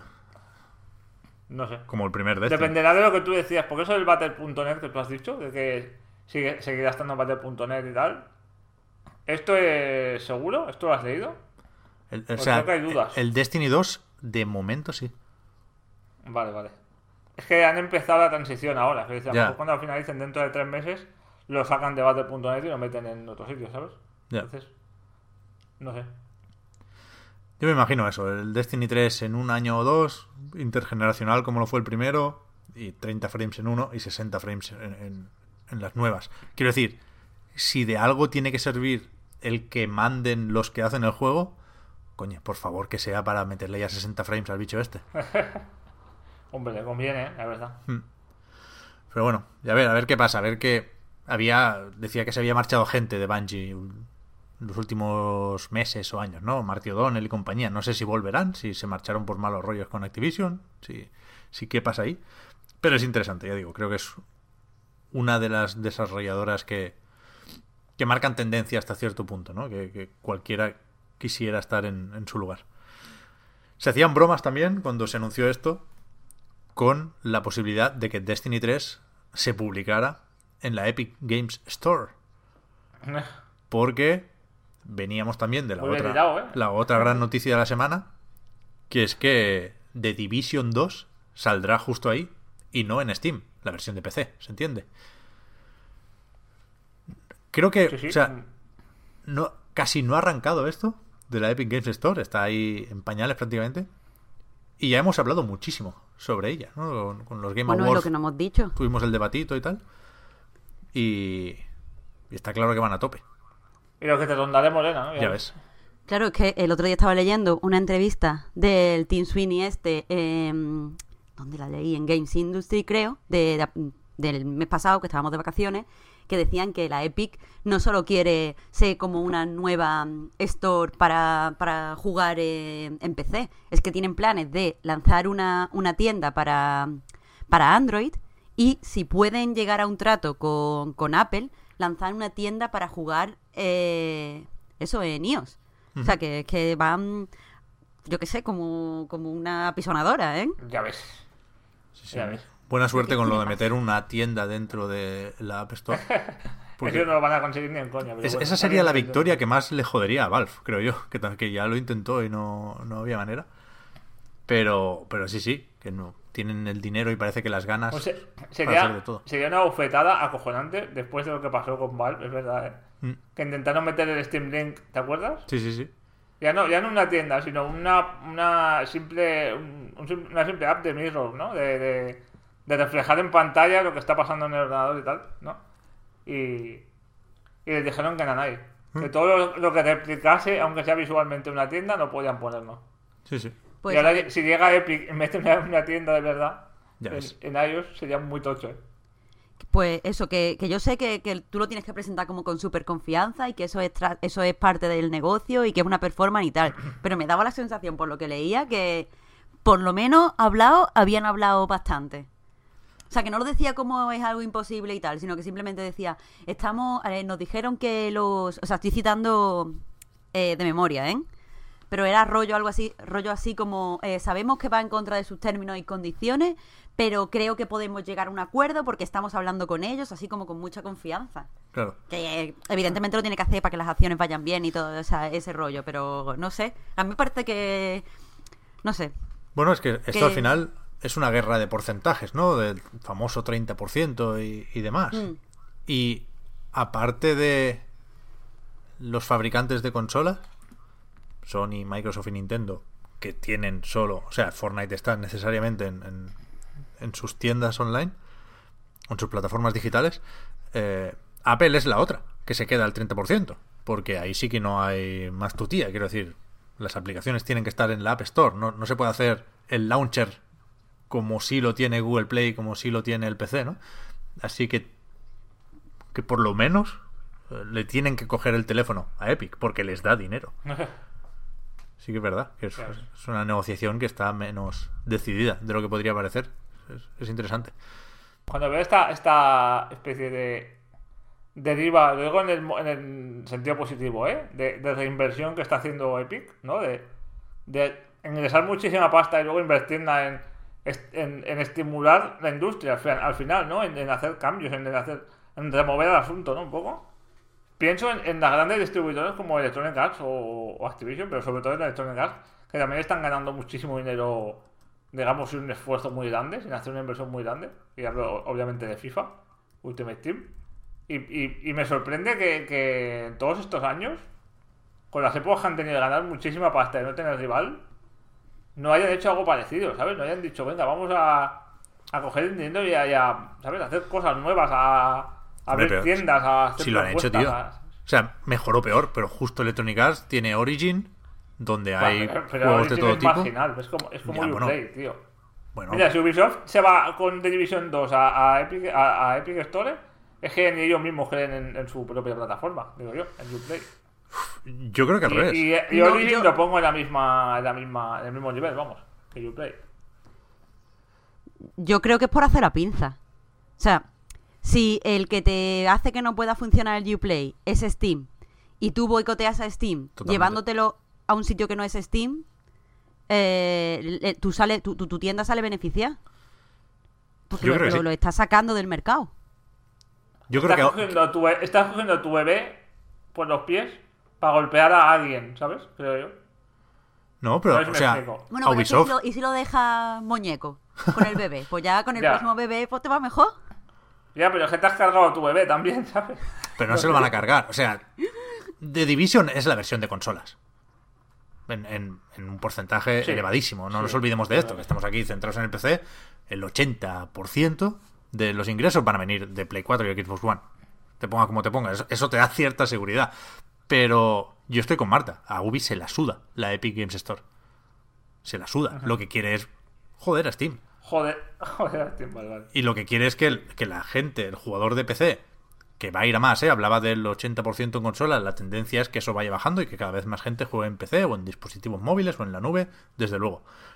Pero Ubisoft quiere, como todas, romper la asociación PC-Steam para hacer más fácil la, asociación PC, lo que sea, en este caso Uplay. Y, y si para ello tiene que pasar por la Epic Games Store, que ya le va bien, porque aquí estamos hablando de ellos, porque es, es un gol por la escuadra llevarse a Ubisoft, no solo el de Division 2, ¿eh? los futuros juegos de Ubisoft, o algunos de los futuros juegos de Ubisoft, también estarán aquí. No vende poco un Assassin's Creed en Steam, ¿eh? o sea, esto es es bestia, es bestia. Para la Epic Games Store, yo es que no, no creo que le hayan pagado a Ubi, ¿eh? Se habla mucho de la chequera de Epic. Yo no creo que aquí la haya sacado. Simplemente es un, un acuerdo de beneficio mutuo. Y si se ha pagado algo será más o menos simbólico, vaya, no sé. No, no tiene ninguna necesidad Epic de gastarse dinero en esto. No. Pero. O sea, hablándolo, para- se, se le, se le puede- se lo pueden ceder gratis, ¿no? O transferir sin contrato. Que, que lo que decía Pep, que, que para Epic esto es ultra mega importante, Sí, sí. porque lo que estás señalando es que si tú ahora mismo te vas a la Epic Store, obtienes publicidad gratuita. Que esto a lo mejor no es interesante para las grandes compañías, pero una compañía media, si ahora están intentando ver dónde lanzan su juego y sabe que si hacen un acuerdo exclusivo con la Epic Store, la gente va a hablar de eso y va a hablar del juego y se va a tal, ahora mismo eso es muy interesante. Sí, sí. ¿Sabes Es lo que tú has verdad. dicho? Ahora mismo estamos hablando de esto. Pues es que a los indies ya lo tenían conven- eh, convencido con los porcentajes de beneficio. Eso ya del tirón, porque además cuánto tiempo llevábamos escuchando a los pequeños desarrolladores diciendo que lo de Steam, que además no le hacían caso, que no le ayudaban a tratar con la gente. O sea, a, a- a los indies no tenían que venderle la Epic Store. A los muy, muy grandes mm, es casi imposible sacarlos de su forma de hacer las cosas. Pero ahora mismo lo que acaba de pasar con Ubi, una empresa, ya te digo, mediana que lance este año, yo iría del tirón, porque es que nada más que salir en Epic ya es. Ya, ya, ya genera interés en la gente que, que digan eso, ¿sabes? Y se especula, es que lo están haciendo de puta madre. O sea, con The Division han, han encendido la mecha, eso está clarísimo. Y, y tampoco Sí. quedan tantísimas supereditoras en Steam, ¿eh? Porque Activision está fuera. Eh, Bethesda, que bueno, está fuera. Mm. Eh, Electronic Arts está fuera. Ubisoft era de, de las pocas, quizá la más ilustrativa, que sí, tenía su chiringuito, pero seguía apostando por Steam porque ahí es donde está la gente. Y esto es un cambio importantísimo. También es verdad que... y, y el cambio y el cambio en la política de reparto de beneficios que hizo hace poco Valve para darle más pasta a las grandes vendedoras de juegos es una llamada desesperada que, a que volviesen, creo yo. Sí, ¿no? sí. Por favor, no vayáis ¿no? Sí, sí, a, sí. a las, a las supereditoras. Pero es que precisamente lo que estaban haciendo más ruido eran los indies. Es que no, no eh, yo ese movimiento ya lo dije que, que no lo entendía, porque las grandes no se estaban yendo por los beneficios o los no beneficios. Se estaban yendo porque estaban intentando mm, meter su cucharita en lo de las plataformas de distribución. Me parece un movimiento como muy a tonta y a loca. Eh. Pero aquí la última palabra la, la tiene la gente, por supuesto, como siempre, ¿no? Y yo creo que estamos infravalorando. Bueno, yo no, los, los más agoreros, ¿no? Los que dicen que esto es el final de Steam, que no sé qué. Estamos infravalorando el, el cariño que le tiene la gente a Steam, ¿eh? Y, no- Yo el no sea- cariño no, a la ver. costumbre. A ver, las a dos ver, cosas, cosa- ¿eh? Las dos cosas. Es que tampoco. Es que hay que tener en cuenta que el Steam era a la práctica un, un monopolio. Es decir, ¿no? ¿Eh? Sí. No, no era totalmente un monopolio, pero prácticamente lo era. Y, y que se haga competencia no es el fin de Steam. Es decir, cuando Telefónica era un monopolio en España, luego salieron otras compañías privadas y, y- y ahora mismo Movistar no, es- no está en la mierda, vamos. O sea, Ya. comparte el espacio, comparte el pastel con otras compañías y en competencia y ya está. No creo que sea el final de. Ya, pero es que eh, en, actua- en cuanto a actuación de, del cliente, cambiar de, de Telefónica a cualquier otra compañía de telefonía no, no, te- no le lleva a cambiar su hábito. Llama, le cambian el proveedor de línea y sigue llamando como, no, mandando mensajes o lo que Sí. sea, como hasta En entonces. Pero el tener otra plataforma te hace cambiar los hábitos. O sea, yo cariño, lo que le tengo cariño, le tengo cariño a Itch.io. Sí. Pero, bueno, a itch.io. Pero, pero uso Steam porque me gustan los curators que hay ahí, porque tengo un montón de juegos que ya... A mí me, me No sé, que preocupa. eso- eso- ahí tienes razón. No, no me preocupa tanto el hábito como en la cantidad de inversión que has hecho en Steam. Y la Claro. cantidad de juegos. Yo tengo ahí 400 o 500 juegos. Y eso si lo sumas todo es una locura de dinero, ¿no? Y de, y de, y de juegos a los que quieres volver de vez en cuando, ¿no? Que a veces lo- lo- los, los, de- los regalas o los tiras en consola porque dices, bueno, ya lo tengo en Steam, ¿no? Yo los GTA que tengo en consola los he tirado todos. O los he regalado. Porque los tengo todos en Steam. Entonces siempre, siempre te agarras a eso, ¿no? Y claro, el- eso es verdad. Siempre te vas a quedar atado a Steam de alguna manera, ¿no? Sí, pero fíjate, eh, y, y yo no soy de los que le tiene cariño a Steam, aunque creo que mucha gente sí. O sea, mucha gente se, ha plantado aquí, ha dicho, pues si sale en la Epic Games Store, no lo voy a comprar. Igual que se ha hecho con la Windows Store y con otras tantas, ¿eh? Pero yo creo que cuando criticamos a Steam, con razón, lo hacemos por empatía con los desarrolladores y porque queremos que les vaya bien a los indies y, y porque las principales carencias de la plataforma están en relación a ellos, con la visibilidad, con el reparto de beneficios. Pero yo, como usuario, no le pongo ni una puta pega a Steam. Ni una.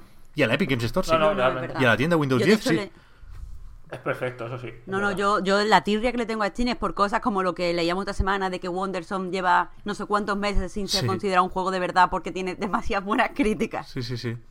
Eh, a mí esas cosas me fastidian porque es un juego con el que me he identificado, que me ha hecho feliz y como que es verdad que, que me hace hablar mal de la tienda aunque me dé un servicio estupendo. Es verdad. O sea, yo no, no creo que sea en absoluto fácil romper el vínculo del jugador de PC con Steam. En absoluto. Y, Microsoft lleva tiempo intentándolo, ¿eh? Estos de Epic no se han inventado nada.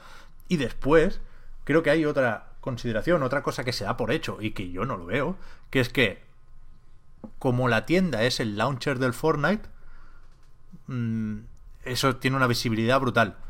A ver, sí, pero la gente juega al Fortnite porque es gratis. No olvidemos eso. O sea, la gente que está jugando al Fortnite es justamente la gente que no va a pagar 60 pavos por el puto de Division. No nos olvidemos de esto, que hay un porcentaje, evidentemente. Y, y perdón por lo de puto de Division. Ya dije la semana pasada que yo tengo muchas ganas, ¿eh? Que me caliento, pero no tiene nada que ver con el juego.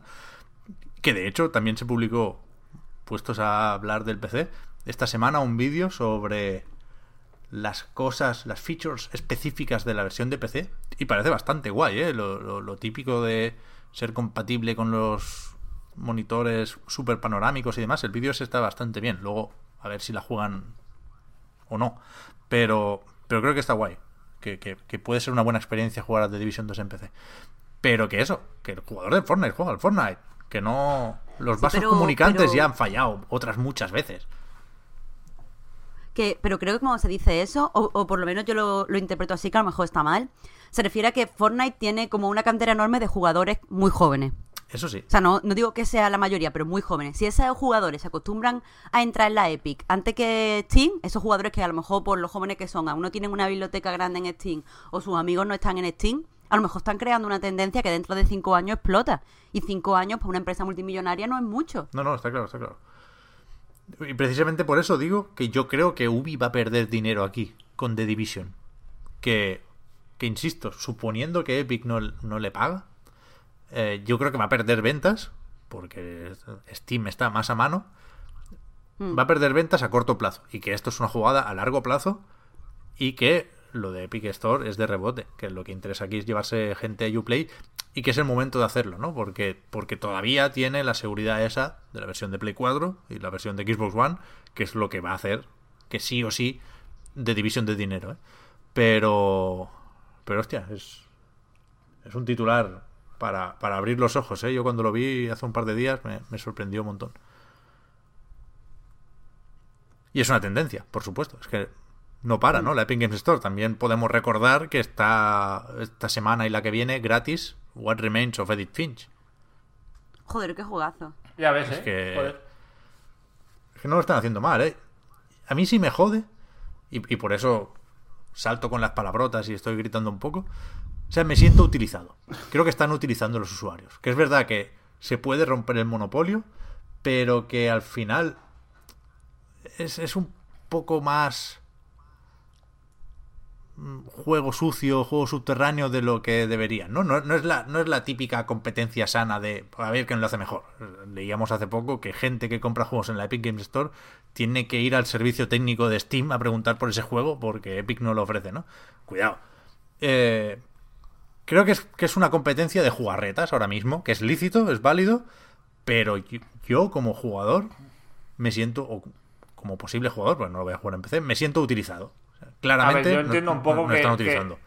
Entiendo un poco que Steam tiene muchísimos años de ventaja y se ha sentado progresivamente sin competencia. Está claro. Y, ¿sabes? Tiene un estatus, ¿no? Tiene un, lo que dice Marta, o sea, tiene un vínculo con la gente, ¿no? Y eso hay que, mm, ¿sabes? Hay que sacudirlo de alguna manera y la manera que han encontrado es esto, es ir a lo loco, ¿sabes? Sí, sí, sí. Es ofrecer cosas que digas, hostia, ¿no? Destellos, ¿no? Que digas, esto me seduce, hostia. Motivos para que digas, uff, venga, por lo menos me voy a hacer una cuenta ya, ¿sabes? Me, voy a, me lo voy a instalar y voy a abrir una cuenta. 100%. O sea, en lo relativo a, a dar excusas para registrarse y a generar titulares, chapó. Claro. Chapo. tiene que darse publicidad, sobre todo lo que dice Marta de nuevo. Eh, traerse juegos de este tipo, ¿no? Traerse cosas que en titulares, traerse, hacer que se mencione Epic Store en las webs de videojuegos, en los foros, cada dos por tres, ¿no? Porque si empiezas con una tienda al mismo ritmo que lo hizo Valve en su día, no te vale, ¿sabes? Sí, sí. No te va a servir para nada. Si abres una tienda simplemente y, y vas añadiendo juegos y vas cerrando contratos así de una manera, digamos, ¿no? Mm, Diáfana, ¿sabes? Y, y, y amable, ¿no? digamos, y sin agresividad, te vas a comer una mierda, ¿sabes? O vas a tardar 10 años en empezar a, a ser un mínimo de amenaza. Entonces, yo creo que están dando un empujón muy tocho ahora, una embestida muy grande al Sí, sí. Y que se... Me imagino que luego la cosa se esta- se estabilizará, pero es que acaban de abrir. Es que, Sí, sí, sí, ¿sabes? sí. Y a ver, que se pueden hacer paralelismos casi románticos, ¿eh? Porque Steam al final hizo palanca, GG, con Half-Life y Counter-Strike.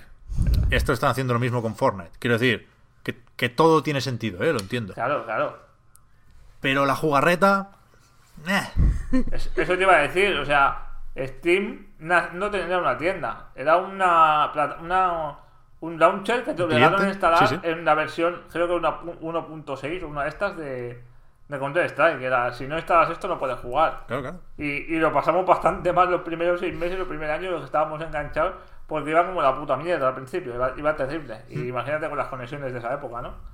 Luego ya sé que se convirtió en una tienda, ¿no? Empezaron a meter los juegos de, de la propia Valve y tal, y luego ya empezaron a meter los otros juegos y se convirtió en lo que se ha, en el mamotreto que se ha convertido ahora, ¿no? Pero, Sí, pero sí. también hubo algo de eso que tú dices, ¿no? De, de, de aprovecharse de la gente y de, de utilizar cosas, ¿no? Está claro, está claro. Pero creo que el, que el mercado estaba más chungo, el de PC. O sea, sin Está duda, Steam, Steam ¿no? le ha hecho un favor al, al mercado de PC.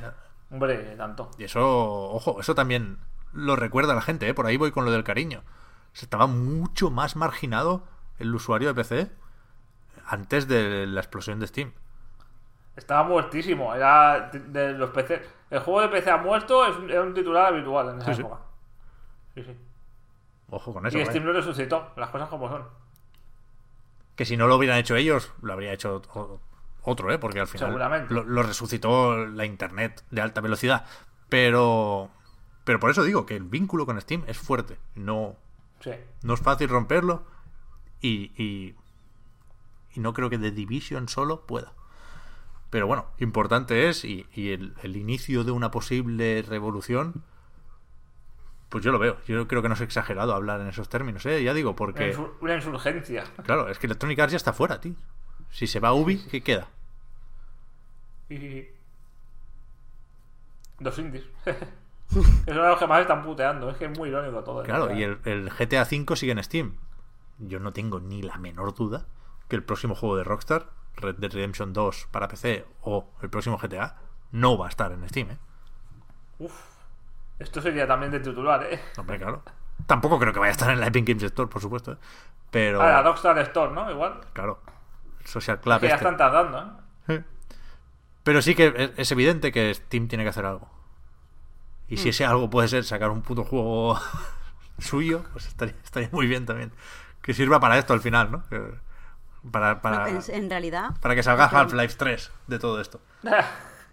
O sea, que no creo que salga, pero lo que sí que debería hacer Steam, ahora hablando súper mega en serio, es hacer algo, teniendo en cuenta que tiene una mayor masa de jugadores, que lo haga, eh, o sea, algo, algo que sea exclusivamente por los clientes, un beneficio que los demás todavía no puedan aportar, no se me ocurre nada. Pero es que si tú ahora no, no puedes reforzar, o sea, no puedes mejorar las condiciones de beneficio que está dando la Epic, entonces, teniendo en- lo que tú tienes a tu favor es que tienes un montón de usuarios, darle a los usuarios algo que no puedan darle a los demás y que sea exclusivo en tu plataforma y que aumente la relación que tienen ellos contigo, o sea, que Sí, sí. les caigas mejor. O sea, porque ahora mismo está la pelota en su tejado, en realidad. Pero no creo que hagan nada porque van como pollos sin cabeza. Sí, sí. Al final su, su, su arma en ese sentido son las ofertas todavía. No, no sabemos ¿no? Si, si la Epic Games Store tendrá algo... Sabemos que da juegos gratis, pero no sabemos cómo funcionarán las rebajas de invierno pero- o su equivalente. Claro, Pues pero espérate, eso ya pues lo como hemos sea- visto tanto que no nos parece nuevo. O sea, Como siga esta tendencia, va a ser, va a ser eso, ¿eh? Va a ser. Sí, sí. Steam hace oferta, pues nosotros juego gratis. Toma oferta, chaval. Sí, sí. Claro, o que yo creo que una cosa que podría hacer, por ejemplo, la Epic, que mm, podría relativamente molar. Eh, Aparte de un juego gratis, por ejemplo, cada mes o lo que sea, pone como una especie de suscripción y te damos cinco juegos gratis del tirón. Ya ves. Esas cosas seguramente las estarán pensando para sacar. Por eso Steam tiene la pelota en su, en su tejado y tiene que hacer algo ya. Y, pero mm, para, para esos usuarios, pero no pueden ser las rebajas, porque las rebajas ya estamos acostumbrados, ya lo vemos algo normal y esperable y que otras plataformas están empezando a imitar precisamente porque lo hace Steam. Sí, sí. O sea, en las mismas fechas, quiero decir. Joder, en estas navidades me ha sorprendido lo, lo jugosas o lo atractivas que eran las rebajas en, en consolas. En, en PlayStation Network y en Xbox Live. Que, que cada vez se iban acercando un poco más, un poco más, un poco más a Steam. Pero que, que este año yo creo que ha sido. Ha sido el, el más. El más interesante, el que tenía más juegos recientes con buenos descuentos. Sí, sí. Pues a ver. Ah, y una, y una cosita que no hemos comentado. A nivel de indies, que es ahora mismo lo que tiene Steam. eh, también están yendo a por ellos a lo bestia, ¿eh? Ahora cualquier desgraciado te abre una tienda y te dice el 90% de beneficios para ti, ¿sabes? Sí, sí. Y están ya... no, no son tiburones como Epic, pero son pirañas, ¿sabes? Como, como la tienda esta de Congregate o la de Discord, ¿no? Discord, sí. Va- Van a por ellos, o sea, van, van a sacarle lo que puedan Steam. Han, vi- han visto con debilidades, han olido la sangre, ¿sabes? Claro, pero es que a lo que nos gusta lo- los juegos indie y, y a los que seguimos a los desarrolladores sabemos que, que si podemos Mejor. pillarlo en otro lado es mejor para ellos. Exacto, exacto. Entonces, quieras que no. Sí, Pues sí. por ahí tenemos esa, atacan esa debilidad y tenemos que ir. Yo soy la primera que si puede comprarlo en otro sitio, lo compro en otro sitio. Sí, sí, sí. aún Directamente así- del creador, si puede ser. Y aún así, me juego una mano. Eh, que el- si los desarrolladores independientes pudieran escoger, preferirían que se solucionaran los problemas en Steam que no Hombre, ya. esto de los tiburones y las pirañas. ¿eh? Es que es que Steam mola, joder. es que- Claro, claro. a mí me dice, claro, te lo ponen en Discord y te, y te lo cuidan muchísimo y te lo destacan un montón. Bueno, ya, ¿y qué? Y- Pero es que Discord todavía, ¿no? No es Steam. claro. Me voy a Steam, pero de puta cabeza. Sí, sí. Y intento, si acaso, poner más de mi parte para promocionar el juego. Es que. Me, me, me, me flipa que se quiera enterrar a Steam, vaya. Que entiendo que no estamos ahí, ¿eh? Pero, pero es que queda muchísimo Hmm. para que Steam tenga problemas de verdad, de verdad, de verdad. En fin, Sin duda. tengo poco tiempo, eso lo, eso es lo primero, y después unas cuantas noticias más. Y, y, claro, yo no he dicho lo que he estado jugando esta Navidad, que, que sí le he pegado un poco al Monster Boy. No sé si colarlo hoy o dejarlo para la semana que viene. Vamos a, vamos a comentar el, el resto de noticias y luego lo decimos. Hablando de todo esto, ayer cuando me metí, lo que salía destacado en, en Steam era el Catherine que se hizo el teaser con la oveja aquella y de repente, ¡pam! Catherine en Steam. Pero el Catherine Classic. O sea, no el Sí, full, que no es el full body. no es el este, full body. otro. Que justo salió ayer también en Japón y tiene que llegar aquí más o menos pronto. Mm, Yo cuando vi la noticia, de hecho, lo le- la leí en Twitter, mm, como que no me enteré bien y, pe- y pensaba que había salido simultáneamente en PC el full body en Steam. Que va, que va, que va. Pero no, es el que ya había salido en Play 3, era, ¿no? Sí, sí. Y 360, La Vita, vaya. que, es, que es el fantasma ese de, de la marginación, ¿eh? Es, es penoso que Sega o Barlus haga esto. Que, que- que me estás contando, macho? Dame el nuevo, que somos aquí. Igual es una, una excusa para ponerlo más barato, porque se entiende que es el precio que gusta más a- al usuario de Steam. Pero es raro, es raro. mm. Y aún así, que montón de ruido han hecho para algo que en realidad no es. No es muy noticia tampoco. O sea, quiero decir, sí, es verdad, está ahora disponible y tal, pero que tampoco me parece un juego que a día de hoy, si no es el full body, sea interesante. Ya, yo creo que Pero bueno. que bueno, había gente con ganas. Hay, hay mucha gente, insisto, y esto habla bien de lo que sigue representando Steam.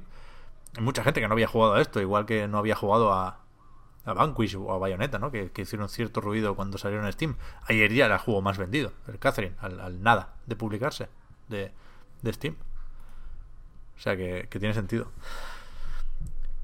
De todos modos, la noticia de la semana, lo apuntabas tú, Fran, antes de, de empezar, es que cuando salga... Ah, no, antes de eso. Iba a decir, cuando salga Mortal Kombat 11, el 23 de abril, lo llevo queriendo decir desde que hemos empezado el programa, desde el saludo inicial, porque es matizar la información de la semana pasada, ¿no? Que hicimos aquello de repasar los lanzamientos. Desde entonces ha habido dos cambios o novedades. Primero, que el Teatro Alive 6 se va del 15 de febrero al 1 de marzo. Se ha quitado en medio de, de- de la loca- de- ese día loco, ¿no? Sí, sí, sí, se ha, se ha- se ha marchado de la pelea, pero se ha, se ha quedado muy cerca, creo yo. Pero bueno, no sé. Y que hablamos del Yoshi's Crafted Wall, que en el momento de grabar no tenía fecha, y ahora sí, que es el 29 de marzo. O sea que está más o menos cerca. No sé si tendremos direct o, o- o el anuncio ya, ya vale. Pero ahí piensa, está. piensa que en Teatro Live, que dices que se ha ido muy cerca, se ha ido el día 1 de marzo, ¿no? Si no me equivoco. Sí, dos semanas. El día 1 es cuando cobra la peña, tío. Está todo pensado ya. Está todo calculado. Ya. Pero joder, es que lo del día 15, recordemos, ¿eh? Que se quedan ahí Crackdown 3, Metro Exodus y Far Cry New Dawn. Quien comprara uno de estos, yo creo que en dos semanas seguirá jugándolo. Hombre, sí. Pero tampoco se solapan muchísimo en público con un juego de lucha japonés. Ya. realidad. Pero el 1 de marzo está muy cerca del 8 de marzo, que es cuando sale el Devil May Cry. Ay, ahí sí dado. Que Death or Alive y Ninja Gaiden son primos hermanos. Con lo cual ahí sí se Sí. solapa el público. Por eso, me parece una fecha medio rara. Pero bueno, ahí está, ahí está el Team Ninja. Lo que me parece de coña es que han dicho que es para equilibrar mierdas de Sí, mecánicas y tal. Como, venga, por, Por, supuesti- por supuestísimo. Claro que sí, guapi. Lo que decía, la noticia de la semana y de lo que llevamos de año es que Mortal Kombat 11 parece ser que tendrá un luchador nuevo llamado Geras. Como- Dios. Como nuestro semidios de la lista homónima. La, famosa lista de Geras. Del que no, no sabemos nada. Eh, se va a hacer el, el evento, el streaming, el gameplay reveal del Mortal Kombat, creo que es el 18 de enero. Falta poquito, falta una semana. Y, y esto lo he visto por encima, me he quedado con, con, con lo de Geras, pero creo que la historia es que hace un tiempo se filtró cierta información sobre Mortal Kombat 11 que decía, pues eso, entre otras cosas, que habrá este nuevo luchador, el Geras que se verá en el evento este, y se, se enseñaba la carátula del juego, que era así muy amarilla, con el Scorpion ahí haciendo sus cosas. ¿Es Scorpion o Scorpio? Scorpio, ¿verdad? Le he puesto la N que no, que no va. No, Scorpion. Es Scorpion. ¿Sí? Sí. Fact-checking, sí. aquí en directo, ¿eh? Joder, yo creo que sí. Mortal Kombat, Scor... Venga, que se oigan los te- las teclas ahí. Claro, tío. Scorpion, sí, sí. Ojo, hostia, pues hubiera Hombre, apostado por Scorpio, ¿eh? Ahora mismo. Ahora estaba un poco sudando yo, ¿eh? Porque hubiese quedado muy mal, ¿eh? Pero... ¿Y de dónde viene la confusión, tío? Del horóscopo. Así de mal estoy ya. O de la consola, ¿no? No, pero la consola sí que es Scorpion, por eso. No, la consola es Scorpio, creo. Ay, ay, ay. Madre mía. Bueno, da igual. Que, que se filtró una carátula que ayer Ed Boon, desde Twitter, confirmó como real. Con lo cual se acepta que el paquete de la filtración es real y que podremos ganar el Evo con, con un, con un personaje que se llama Congela, Geras. tío. Me cago en mi... Buah. Con lo cual, Podrá ser, podrá ser un personaje... Cuidado con esto, ¿eh? Podrá ser el primer personaje de lucha que se pueda sentar. Hombre, el primero no. Bueno, no, hostia, no. El primero no, está Dalsim, ¿no? Y Yoshimitsu también te- se puede sentar. Es verdad. Hostia, ¿y Thunderhawk no se sentaba también? En el- seguro que al final de algún ataque, ¿no? Lo aplasta y luego se sienta y saluda, yo creo que sí. Sí, como lo de todo sentado, ¿no? Mucha gente se sienta, sí. Y En los Dalsim se sienta en el aire, ¿no? Así, bo- flotando. Hmm. Bueno, bueno, pues. Será, formará parte de una estirpe, de una estirpe ilustre de, de personajes de, de, de luchadores que se sientan. Yo espero que sí. Yo que tendrá un gimnasio propio, supongo, ¿no? Desde luego. En el juego. Y habrá un Será un skin. gimnasio su escenario. Tendrá un skin de Santa Claus, jaja. Con peces ballena, tío. Claro, Bueno, es que- que diseñar ya el escenario. Es que a poco que nos den bola, vamos a estar así un Oh. año, vaya, Ya ves. entero hablando con el Geras. Yo tengo ya un documento de Word de tres páginas con esta mierda. Y esas son las noticias que tengo ya apuntadas. Está lo del Red Dead Online que le meten un Battle Royale de verdad. Que no me parece una noticia destacable, simplemente me parece una forma de constatar la gilipollez que fue poner un Battle Royale con cuchillos y, y arcos. Es que es totalmente absurdo Bueno, que esto no estuviera el primer día. Hay otra noticia, que esta no es muy positiva, que es lo de Alien, tío. Ah, es verdad. El juego Ay, el de juego de la Fox, aquel famoso, sí. Como el Blackout, ¿no? Alien Blackout. Eh, joder. mm, ha, pasado, ha sido un poco efecto Diablo 3, ¿no? Sí, Otra vez. sí. Diablo 4, perdón. Sí, sí. Diablo Que la gente esperaba un nuevo juego de, de Alien así tocho, ¿no? Y al final, porque llevaban tiempo eh, rumoreándose y se había Sí. descubierto en registro del título, ¿no? Este Mm. invierno. Incluso había rumores de que le iban a anunciar en los Game Awards, al final no pasó nada, creo. Y resulta que es un juego para móviles, tío. Sí, sí, sí, sí, sí, sí. De gestión de supervivientes y mierda. Que parece muy Five Nights at Freddy's, ¿no? De comprobar las cámaras y al final te, te Sí. come el puto alien. Sí, bueno, pueden jugar con el rollo este de radar este famoso de Aliens, de los el detector este de Hmm. bichos y tal. Pero pff, bajona, bajona, ¿eh? O sea, De todas maneras, en teoría hay un, hay un shooter en, en camino, ¿no? eso iba a decir. Sí. El de Core Iron Studios. Desde Fox aclararon que, que hay un, un juego para consolas y PC que creo que decían shooter multijugador. Buf, ya me está dando otra vez la bajona. Con, con lo cual, claro, eso es un, un intento de calmar los ánimos que yo creo que no que no calma a nadie, porque es aquí lo que quiere la gente es historia, ¿no? Un isolation. o- Te voy a decir, te voy a decir ya lo que va a ser. ¿Vale? Te lo voy a decir aquí ahora. Va a ser eh, Left 4 Dead o The, Walk- o The Walking Dead de Overkill, pero con aliens. Ya, Inspirado en la segunda parte, seguramente, en Aliens. pues podría ser, ¿eh? Es que, es que va a ser eso, está clarísimo. Se hace solo, vamos. Si no, si no han tenido tiempo de reconducir la cosa viendo la hostia de Walking Dead, de Overkill, sí que tiene sentido. Sí, sí. Pero es raro que no se aproveche más lo de Alien vs Predator, ¿no? Cada cierto tiempo vuelve y hace mucho que no. Y son, y son juegos bastante decentes en Joder, realidad, ¿eh? Están, ya ves. Están bastante bien. Ya ves. El último, el último no lo jugué entero todavía, pero lo tengo ahí pendiente, pero joder, me estaba gustando bastante. Sí, sí. Y son juegos que agradecen mucho el, el salto tecnológico, ¿no? Que se apoyan tanto en la ambientación y pueden esconder tantas cosas, ¿no? Son tan oscuros que, que más o menos el mismo juego con gráficos nuevos, un medio remake, pues ya entra dobladísimo, vaya, entra solo. Sí, sí. Y con el Bueno, puede que pues, hagan un, pues un mixto. ¿no? Y hagan un Left, un Left 4 eh, Left 4 Dead, ¿no? Sí, Left Sí. 4 Dead. Eh, Con historia, en el que, en el que, no, en el que los aliens también sean jugadores, por ejemplo. ya. ¿no? Como el Natural Selection este que había, el modo este antiguo que había para Hmm. Half-Life. No se puede que vaya la cosa por ahí, ¿no? A ver, a ver. No me fío mucho de esta, esta- de esta desarrolladora, ¿eh? también te lo digo, ¿eh? Que solo del Neverwinter y el Star, Star Trek Online, mm, no sé. Ya. Pues bueno, yo creo que sí. Mira, al final ha- han ido pasando cositas esta semana, ¿no? Sí, que está bien. yo no sé. Yo creo que está bien. Vamos pillando, pillando el ritmo. Como siempre, o casi siempre. Si no está Víctor, yo paso de preguntita. Me niego. No puede ser. Con lo cual, yo creo que más o menos estamos, ¿no? Mm. ¿Tenéis algo para la semana que viene? Así un adelanto. Para acabar ya de, de coger el ritmo, no solo comentando juegos, sino también jugándolos.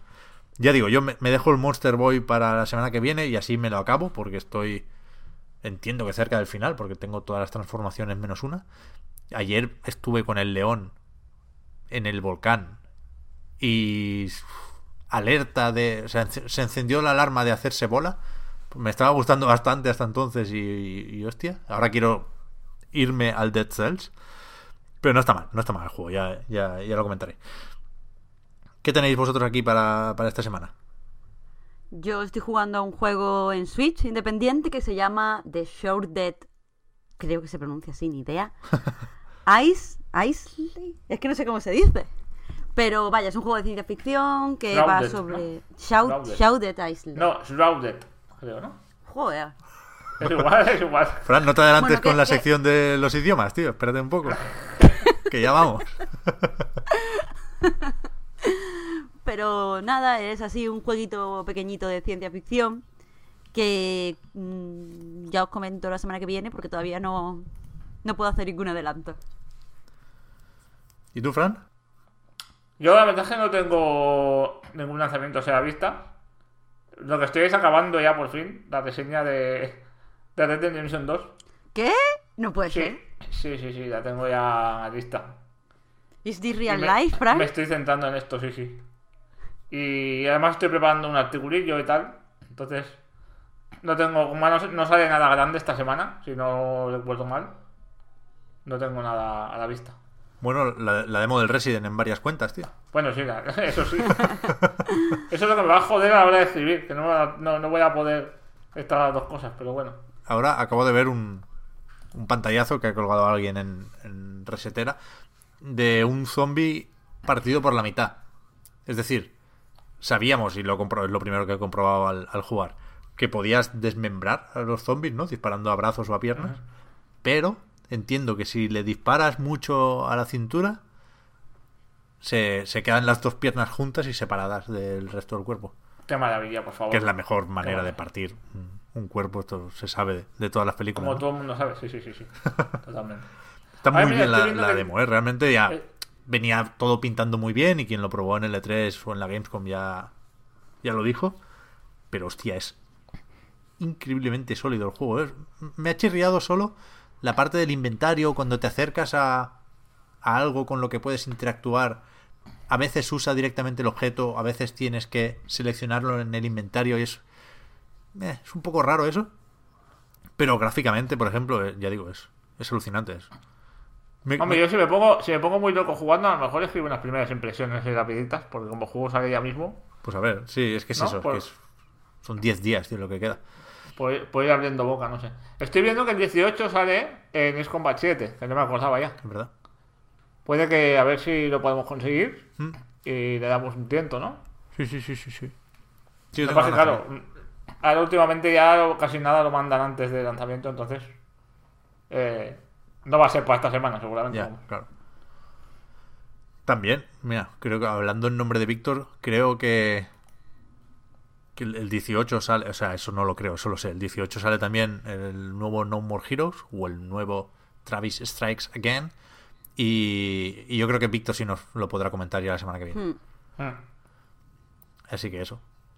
Y luego ya Resident, Kingdom Hearts y, y a tope.